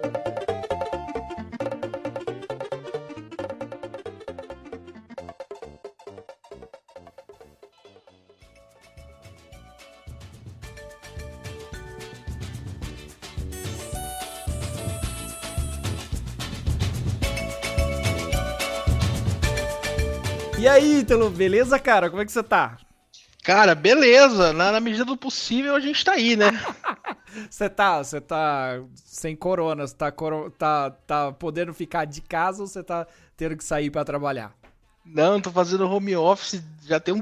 Desde antes, da verdade, do corona, eu já tava fazendo home office, ah, né? então toca aqui, mano. Eu também, eu sou time home office. Eu já faço home office há bastante tempo. E só, o rolê aleatório só acontece porque eu consigo fazer home office. Senão nunca que eu conseguiria fazer o rolê aleatório. Você qual que é a cidade que você tá falando? Eu atualmente estou em Salvador, Bahia. Aí, maravilha. Acabei, olha, tivemos história aqui de Recife, tivemos história de Porto Velho, Barra do Piraí, Curitiba. Nossa, eu, eu adoro Salvador. Eu, go, eu gosto da- das expressões da galera aí do- da, de Salvador. Porque. Né? O nossa, dicionário do baianês. meu, vocês têm, vocês têm mesmo, cara. É um treco maravilhoso. Tem, tem cada coisa que só só quem é sotero, soteropolitano, certo? É, isso aí. Soteropolitano sabe. Na verdade, acho que o estado inteiro. No estado da Bahia tem mais de um sotaque, né? Porque a galera ali do, do sul do estado da Bahia, eles falam um pouco de mineirês, um pouco de, de, de baiano. Como é que é esse rolê, né, cara? Tem um monte de sotaque. A gente, por exemplo, eu nasci em Salvador, sou criado na região metropolitana, Lauro de Freitas, e a gente aqui tem um sotaque bem característico mesmo, que é aquele sotaque do véi, do é, é, barril, do oxe. É, o oxe nossa, eu adoro. É barril, é barril. Não, eu falar que a, a gente aqui tem, tem, tem esse dicionário do baianês que eu falei, porque é muito, muita coisa que a gente fala, né? E assim, vai para os interiores aí da Bahia que você vai ver que tem muito sotaque diferente, sabe? Nossa, é, é como se fosse é como se fosse um Brasil, outro Brasil dentro da Bahia. Nossa, é mesmo, cara. É incrível isso, bicho. Como que, às vezes, um pouquinho di- diferente de, de uma região dentro do mesmo estado muda totalmente o sotaque da galera. Você mora, você mora, você sempre morou em Salvador. Morei um tempo em Bauru, São Paulo, mas Eita! a maior parte quê? Porra, meu, 014, é minha região, caralho, isso aqui é até muito hoje, inclusive, meu, meu WhatsApp é 014 até hoje, inclusive. É muito aleatório esse negócio, meu podcast. Porra, e, você- e depois você voltou pra Salvador. Voltei. Inclusive é por isso que eu tô no home office, né? Por- Você- por conta disso. Você chegou, você, você tirou alguma foto lá no Bauruzinho? Não, cara, eu fiquei Ah, com medo dele, aí eu não tirei foto. Já, já tentaram, isso é uma história que eu vou contar, mas já tentaram roubar o Bauruzinho, já roubaram o Bauruzinho. Bauruzinho, o símbolo da cidade de Bauru, já tentaram roubar. Eu não sou de Bauru, mas é é uma cidade perto da minha região. Cara, eu ia te perguntar de Salvador, então você passou a maior parte da sua vida aí em Salvador. Sim, sim, 99,9% aqui. Então, ca- cara, você já foi, você já foi com certeza Carnaval de Salvador e tem aquela parte que a galera fica no cordão, pra fora do cordão, né? A E- pipoca. a pipoca. E quando, e quando, meu, eu recebo uns vídeos maravilhosos do, do, do carnaval que quando, sei lá, geralmente é quando tá tocando, sei lá, asa de águia ou chiclete com banana. E aí os caras, tá aquela galera, aquela massa, e começa a música. e tchan, tchan, tchan, tchan. E os caras começam, tipo, só gingando, assim, como se fosse, sei lá, tivesse num, num treinamento de boxe. Mas eu fico imaginando, se eu entrasse ali, a primeira coisa eu ia tomar um socão na boca. Ó, não te, não te julgo, porque você, fa- você falou aí, ah, você deve ter ido no Carnaval da Bahia. Então, eu, eu fui um ano porque, assim, eu ganhei, ganhei, o pessoal me deu uma badá, né, pra, pra ir pra um open bar e tudo mais. Eu, caramba! Maravilha. Aí eu fui, cara, só que assim, pra chegar lá, lá no, no lugar lá do open bar, não, não foi tão fácil. A minha mãe falou assim, vai cedo, vai cedo, vai uma da tarde. Eu falei, tá, porra nenhuma. Vou, vou cinco da tarde. Meu amigo, eu não fiz a pior escolha da minha vida. Esse pessoal veio desse jeito que você falou aí, parecendo treinamento de boxe, e aí tava com um amigo, Ah, você- foi com o brother, você não foi sozinho. é, eu fui, fui com um amigo e inclusive esse amigo bebeu demais no open bar e foi embora a pé. Foi, foi, foi uma loucura. Encontrei uns gringos no caminho, foi um negócio muito aleatório.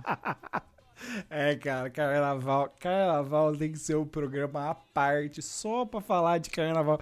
Porque o carnaval brasileiro, o carnaval desse ano foi muito bom. Foi, foi acho que o expurgo antes da pandemia. E, porra, tem que ter um programa só pra carnaval. Agora vamos. Então vamos, deixa- me contextualiza na tua história. A tua história ela aconteceu aonde? Em Salvador? Cara, é que assim, na verdade, ela começou comigo saindo de Salvador indo pra São Paulo. Isso foi antes da minha mudança pra Bauru. Cara, foi, o dia mais louco da minha vida. Foi muito louco. Foi que assim, é, em 2017, eu tava com, com a minha namorada, eu tenho. Eu trabalho com sites e tudo mais. Eu tenho um amigo que mora em Bauru, que é o Daniel. E assim, a gente falou: olha, vai acontecer um evento no SBT, que é o Teleton, e a gente, e a gente vai. A gente se credenciou e tudo mais. Tava tudo muito certinho, isso 2017. E, cara, aí a gente foi comprar passagem de avião, fez, a gente comprou por uma agência de viagem, que eu prefiro não falar o nome. E, e Só- aí, na verdade, acho que é até bom pro pessoal. Só, não- ah, só, pra, só pra te contextualizar, eu tava no Teleton de 2016. eu fui no Teleton de 2017 na, na hora do Gugu, quando tava o Gugu. cacetada, tu foi no 2017? Fui, fui, né? Quando, Ah, tava, então, quando, tava, quando tava o Gugu, o Ratinho no palco, eu tava nesse Teleton. Mas vai lá, vai, fala aí, fala aí, fala aí. Então, aí, aí o que aconteceu, cara? A gente comprou a passagem e tal. A gente comprou a passagem. Comprou não, na verdade a gente agendou a passagem, porque foi por uma agência de viagens. Daí eu fui lá no shopping pagar, porque eles não estavam aceitando pagamento online. Eita. como assim, eu tava comprando, tipo assim, dois dias antes, sabe? Tava muito em cima. Então, se eu fosse pagar por boleto, podia dar um problema. Daí eu fui lá, cara, e eles simplesmente não encontravam, diziam que, olha, a gente não tem passagem nenhuma nesse valor. Esse valor que você escolheu aí, tal, que você viu aí na internet, tá errado e tudo mais. Mas e- os caras queriam, tipo, dar o dobro do que você tinha pesquisado ou só um pouquinho a mais? Então, foi assim, eu pesquisei lá o valor e falei, olha, eu quero esse aqui. Aí eles me deram um código e esse código era o código de agendamento. E só que, tipo assim, como tava muito em cima, foi um valor muito bom. E quando eles. Quando eu cheguei lá pra comprar, tava tipo o dobro mesmo, sabe? Tava Filha valor das muito alto. puta, nossa, que E sacanagem. eu falei, cara, não dá. E aí eu, pô, fiquei mal, né? Falei, pô, vou perder um evento e tal. Tava tudo certo pra eu ir, não vai dar e tudo mais. Daí, a, a pessoa lá da agência de viagens lá me ligou e falou: Ah, é desculpa, é que a vendedora não tava aqui na hora, quem vendeu pra você não tava, e o seu, o seu, a sua passagem tá, tá tudo certo, tá? É só você vir aqui pagar. O filho de uma, sabe? Caraca, mano, já era pra estar tudo resolvido da primeira vez que você foi, cara. E aí, o que, que, que aconteceu, cara? Eu, eu fui lá, voltei lá, e aí eu fui fazer o pagamento. Só que aqui na Bahia, a gente não tem um horário de verão. E como eu tinha passado boa parte do dia tentando resolver isso, não consegui, eu cheguei lá, já era tipo assim, 8 da noite, sabe?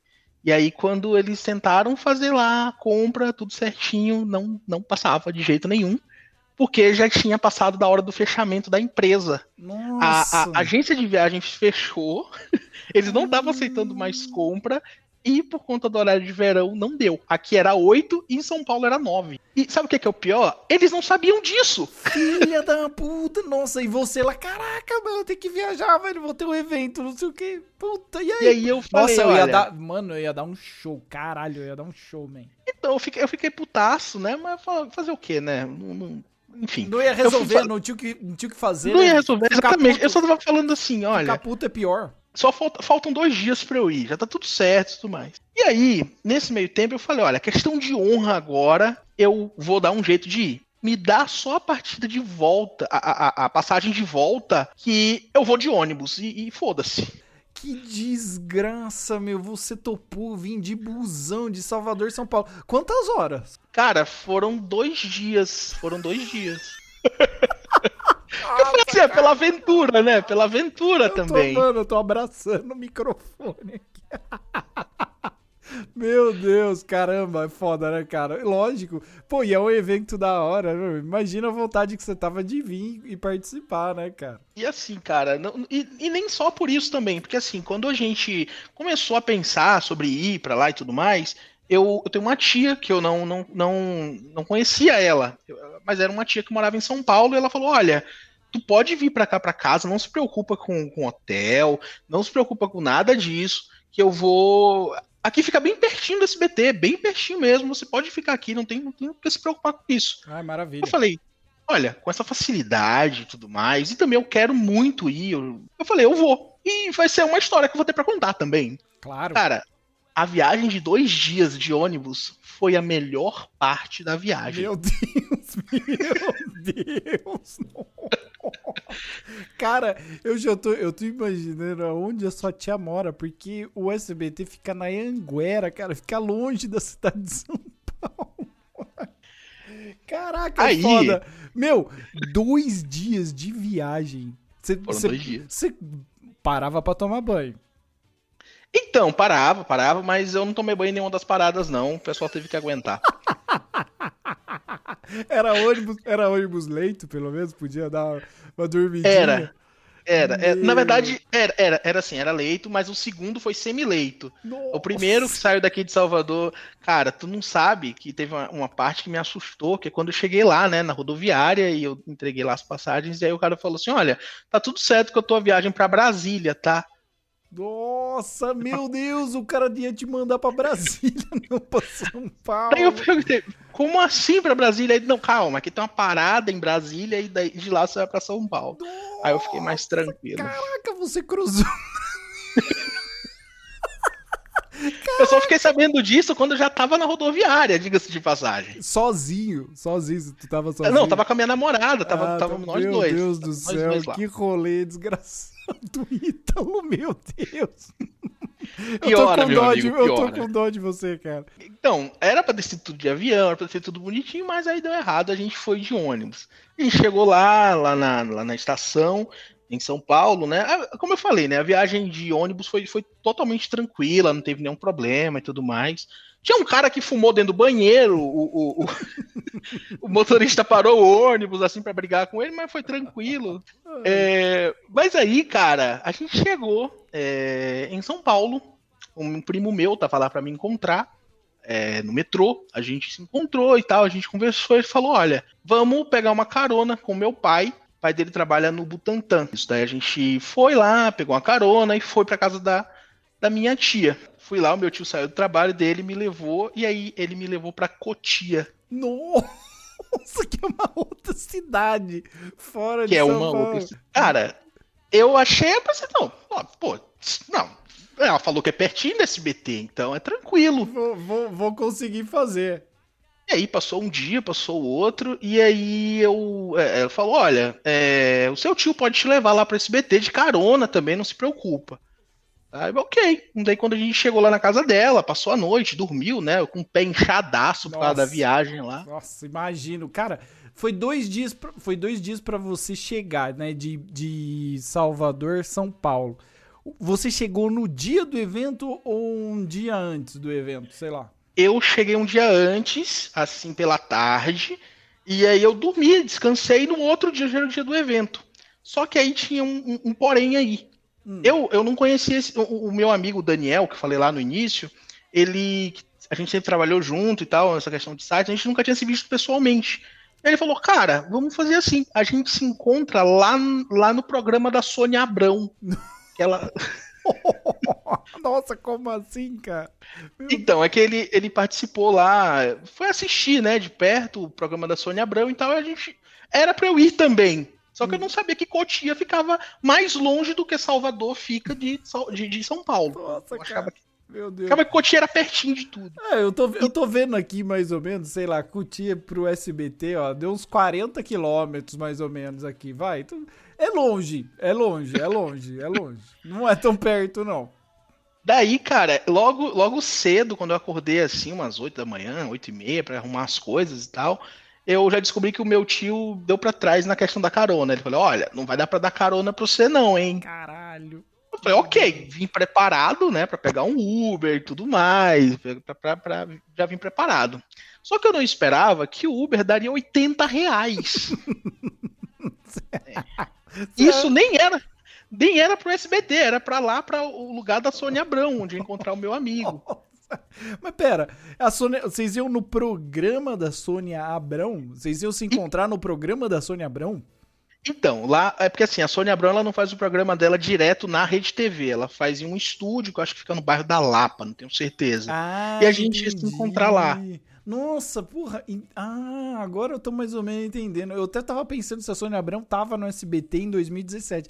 Ela tava na rede Não. TV nessa época. Tava na Rede TV, e aí a gente. É, é, porque a gente aproveitou, né? Estamos em São Paulo, a gente não tá sempre, vamos ver se a gente consegue Participar Aparecer do, lá. Participar do programa, entendi. Isso. Daí, cara, a gente foi lá e acabou que quando eu cheguei, já, já- o programa já tinha acabado. E eu fiquei lá com, na frente do, do estúdio, não entrei, fiquei ok. E aí eu conheci o Daniel, né, que é o meu amigo. E ele falou, cara, tu chegou muito atrasado. Eu falei, pois é, amigão, paguei 80 reais de Uber. Então tô tranquilo Meu aqui. Deus. Pô, Pelo menos a Lapa, ela é um pouco mais perto do SBT do que Cotia. Mesmo assim, ainda é caro, cara, porque é Eu acho que longe ainda. Salvador- Eu acho que Salvador fica mais perto do SBT do que Cotia. a viagem de avião, a viagem de ônibus passou mais rápido que a viagem de Uber. Eu Mas, imagino, eu imagino, cara, que você atravessou. Deve ter tido um puta de um trânsito que você deve ter pego de Cotia Padrão, até lá. sempre, né? Nossa, é foda.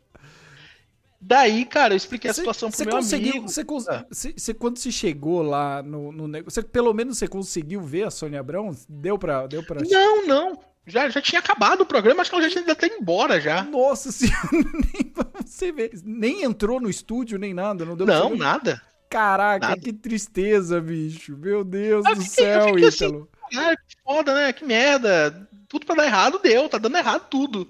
E aí eu expliquei pro meu amigo, né? Falei pra ele, olha, cara, o que tá acontecendo é que eu achei que eu ia conseguir voltar pra, pra Cotia pra, sei lá, trocar de roupa e tudo mais, me preparar pra ir pro SBT, ainda bem que eu tinha levado os que eu precisava levar, né? Mas não vai dar. Ele falou, não tem problema. Eu vou pro hotel e eu te levo e a gente vai até o SBT. Só que assim, obviamente o hotel não ia deixar pessoas que não estão hospedadas subirem. Nossa, é verdade. Os caras te barrou na portaria, cara. Assim, não chegaram nem a barrar. Eu, antes eu conversei com ele, cara, tu acha que vai dar? Ele falou, "Hum, nem tenta. aí, eu, aí eu tentei até me hospedar no mesmo hotel que ele tava, só que como era pro mesmo dia, ficou valor exorbitante. Eu falei, não, não dá. Pelo Meu amor de Deus. Deus. caraca, tudo isso no mesmo dia, mano. Tudo isso no mesmo Nossa senhora. E o programa, o programa era no dia seguinte, então? Ou era Não. no... Ou ia ser Já dali era, a já, pouco? já era o mesmo dia já. Já Ah, ia ser tava, daqui a pouco. já tava rolando, então, o Teleton nesse dia. Era, o- era o sábado ou era o domingo? Ou era a sexta? Era sexta, era ah, sexta. era a sexta. Era o começo do Teleton. Ah, Era o tá, começo, que beleza. começa às 10 da noite, né? Isso. Ah, nossa. Então você foi à tarde, tentou ver o programa da Sônia Abrão, não rolou. Aí você Já pensou, bem, agora eu vou tomar um banho pra tentar ir no, no Teleton à noite e, pô, fudeu. Porque hotel aqui em São Paulo, sexta-feira, uma paulada. Então, aí eu tentei lá, tentei conversar, foi até, até um Ibis que tinha perto de lá, também tava muito caro e tudo mais. Eu falei, olha, vamos fazer o seguinte, vamos, vamos, vamos uma lanchonete, vamos comer alguma coisa para passar o tempo. Bom, até aí tudo bem, a gente foi, ele levou a gente, né? A gente ficou um tempinho lá, eu e minha namorada, a gente andou. a gente foi até, inclusive, é, é, é, lanchar, né? Fazer alguma coisa, porque, tipo, o dia inteiro foi a gente andando de carro por São Paulo. É porque você só ficou dentro do carro, cara. Você não pôde curtir nada, só ficou vendo pela janela. Exatamente, a gente comeu alguma coisa e aí na hora de a gente ir pro SBT, pronto, tudo certo. E, e aí a gente foi pro SBT, cara. Fomos pro SBT, a gente gravou muito conteúdo foda, a gente entrevistou muita gente boa. Sei lá, entrevistou. A primeira entrevista que eu, que eu fiz assim em campo foi, sei lá, entrevistou o Suplicy, entrevistei um monte de gente lá, sabe? A gente fez algumas entrevistas e, cara, foi a primeira vez que a gente trabalhou em conjunto, assim, é, é, é, fazendo, digamos, reportagem de campo e deu muito certo. Ficou muito bacana.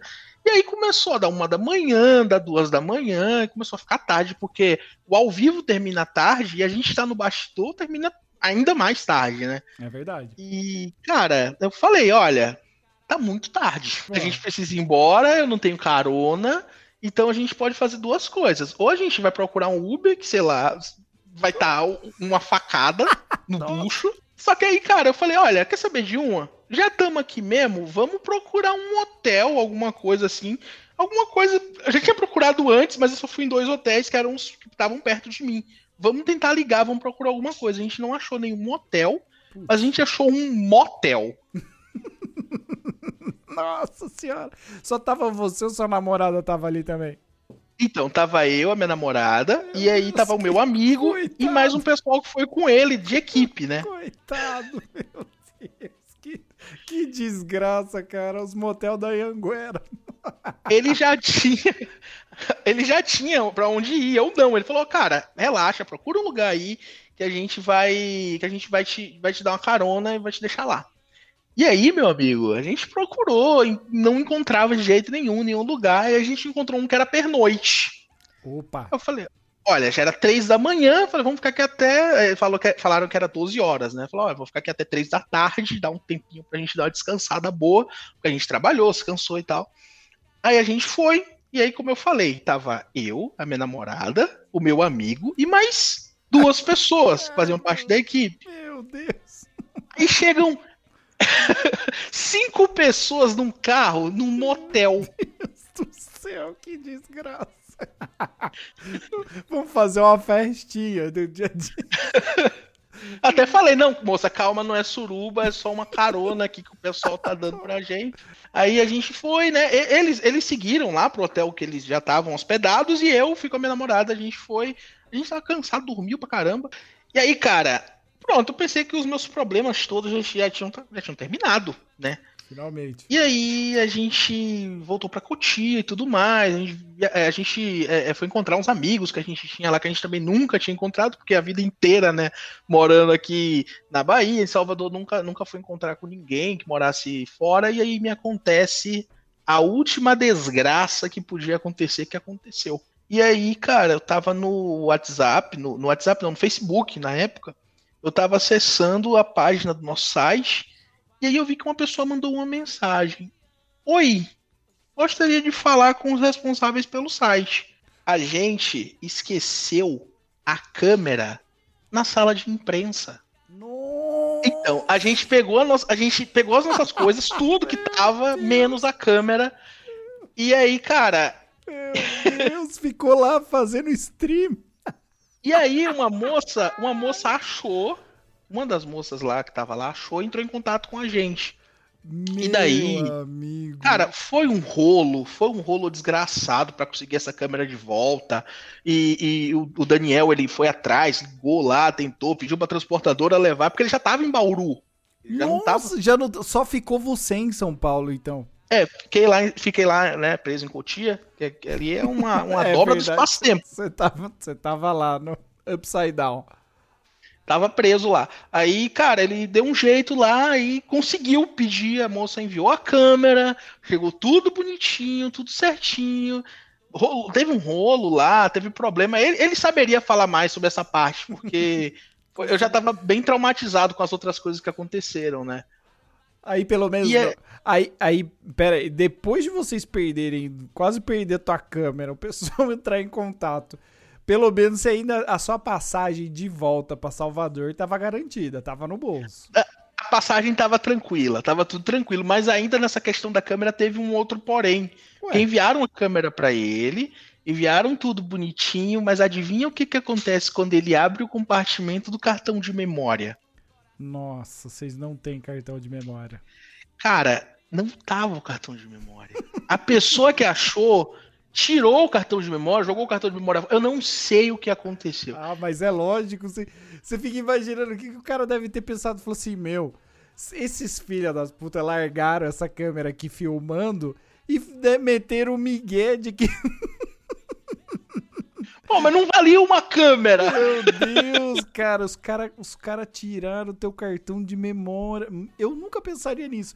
Mas agora, do jeito que você tá explicando, faz sentido. Os caras devem ter falado, nossa, imagina o tanto de merda que os caras falam no, no bastidor. Você deixou ainda na sala de imprensa ali, deve Ficou ter. lá na salinha de imprensa. Nossa, todo o trampo que vocês fizeram, mano. Palata. Tudo. Cara, Nossa. nada do que a gente gravou Deus. nesse Teleton, nenhuma das gravações que a gente Meu fez, Deus. existe. Nada existe. Nada. Só existem algumas coisas que eu gravei assim numa câmera menor que eu tinha, algumas fotos que a gente tirou, algumas coisas assim que a gente fez de live, mas foram, pô, não foi tanta coisa assim, sabe? Porque tava tudo mais gravado, entendeu? Nossa, caraca, meu. Que puta que inferno. Então só, só valeu mesmo a experiência que vocês tiveram de dar um rolê, de sair, de atravessar o Brasil pra ir no Teleton, mas no final. Mas só ficou, só ficou na mente mesmo. Virou A maior parte ficou na mente mesmo, na cara. mente. Foi, Caraca, meu. Que puta que pariu. O que era pra dar errado, deu errado, Ítalo. tudo. Tudo. Eu não sei nem como é que eu tô vivo, pra falar a verdade. Eu não sei nem como é que eu voltei. a, a viagem de volta rolou. Quantos dias depois você voltou? Depois de quantos dias? Ah, eu acho que eu fiquei uma semana, não lembro direito, acho que foi uma semana. Ah, Beleza. lá. Então ainda deu pelo menos pra você, pra você ficar de boa, dar um rolezinho por aqui e tal, antes de voltar pra, pra Salvador. Mas você voltou, você voltou de busão ou você voltou de avião? Não, voltou de avião. Voltou de avião e, e foi, foi a primeira vez que eu viajei de avião também. Foi, foi bem legal, sabe? Só que assim, cara, tudo que tinha pra dar de errado deu, cara. Mas, mas é, é, é assim que acontece, cara. Não adianta quando você acha que não vai, vai dar tudo, cara. Tudo, tudo, tudo que pode dar de errado. Pelo menos você tirou algumas fotos aí no seu celular, pelo jeito que você falou. Porque, pô, aquelas entrevistas que você deve ter feito, aquela coisa. É, entrevista. A gente perdeu tudo, cara. Foi, foi triste. Foi, foi, foi um negócio muito triste que eu acho que só hoje eu consigo rir disso. Valeu. Foi foda. Mas valeu, valeu a experiência que você deve ter tido. O Teleton é legal, né, cara? O Teleton lá, o evento Teleton lá é legal pra caramba, né? Pelo menos agora você já, se, você já tá ligado. Duas coisas que você não pode confiar: largar a câmera na sala de imprensa e agência de turismo. E nos tios, né, cara? é E nem nos verdade, e tios também. tio. E tio também, é verdade. Três coisas que você não confia: a agência, câmera e, e tio, filha da puta, que não. Que largou na mão, porque de resto, cara, você, você só se fudeu. Eu me lasquei, me lasquei todinho. Cara, obrigado, viu, Ítalo, você ter contado tua história aqui, meu. Qual que é a tua arroba aí pro pessoal ir lá te, te biscoitar pra te- te- perguntar das fotos? Lá no Twitter eu sou arroba ItaloPQP, aquele cara chato que fica reclamando de coisa lá e falando de TV às vezes. Eu e o Daniel, que eu falei, a gente também tem um podcast que chama Podcast TV e Mais, tá no Spotify também. Se o pessoal quiser dar um uma escutada, ia falar uma ouvida, ia ficar meio esquisito, né? Ouvida. É só procurar vocês lá. Valeu, Ítalo, brigadão, cara. Valeu,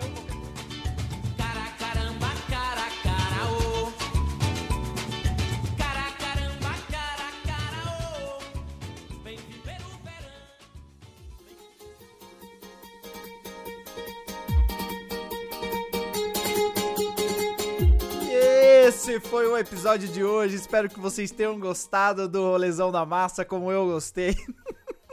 As histórias são maravilhosas, gente. Vocês são muito loucos. Mas valeu, valeu demais. Obrigado a todo mundo que participou.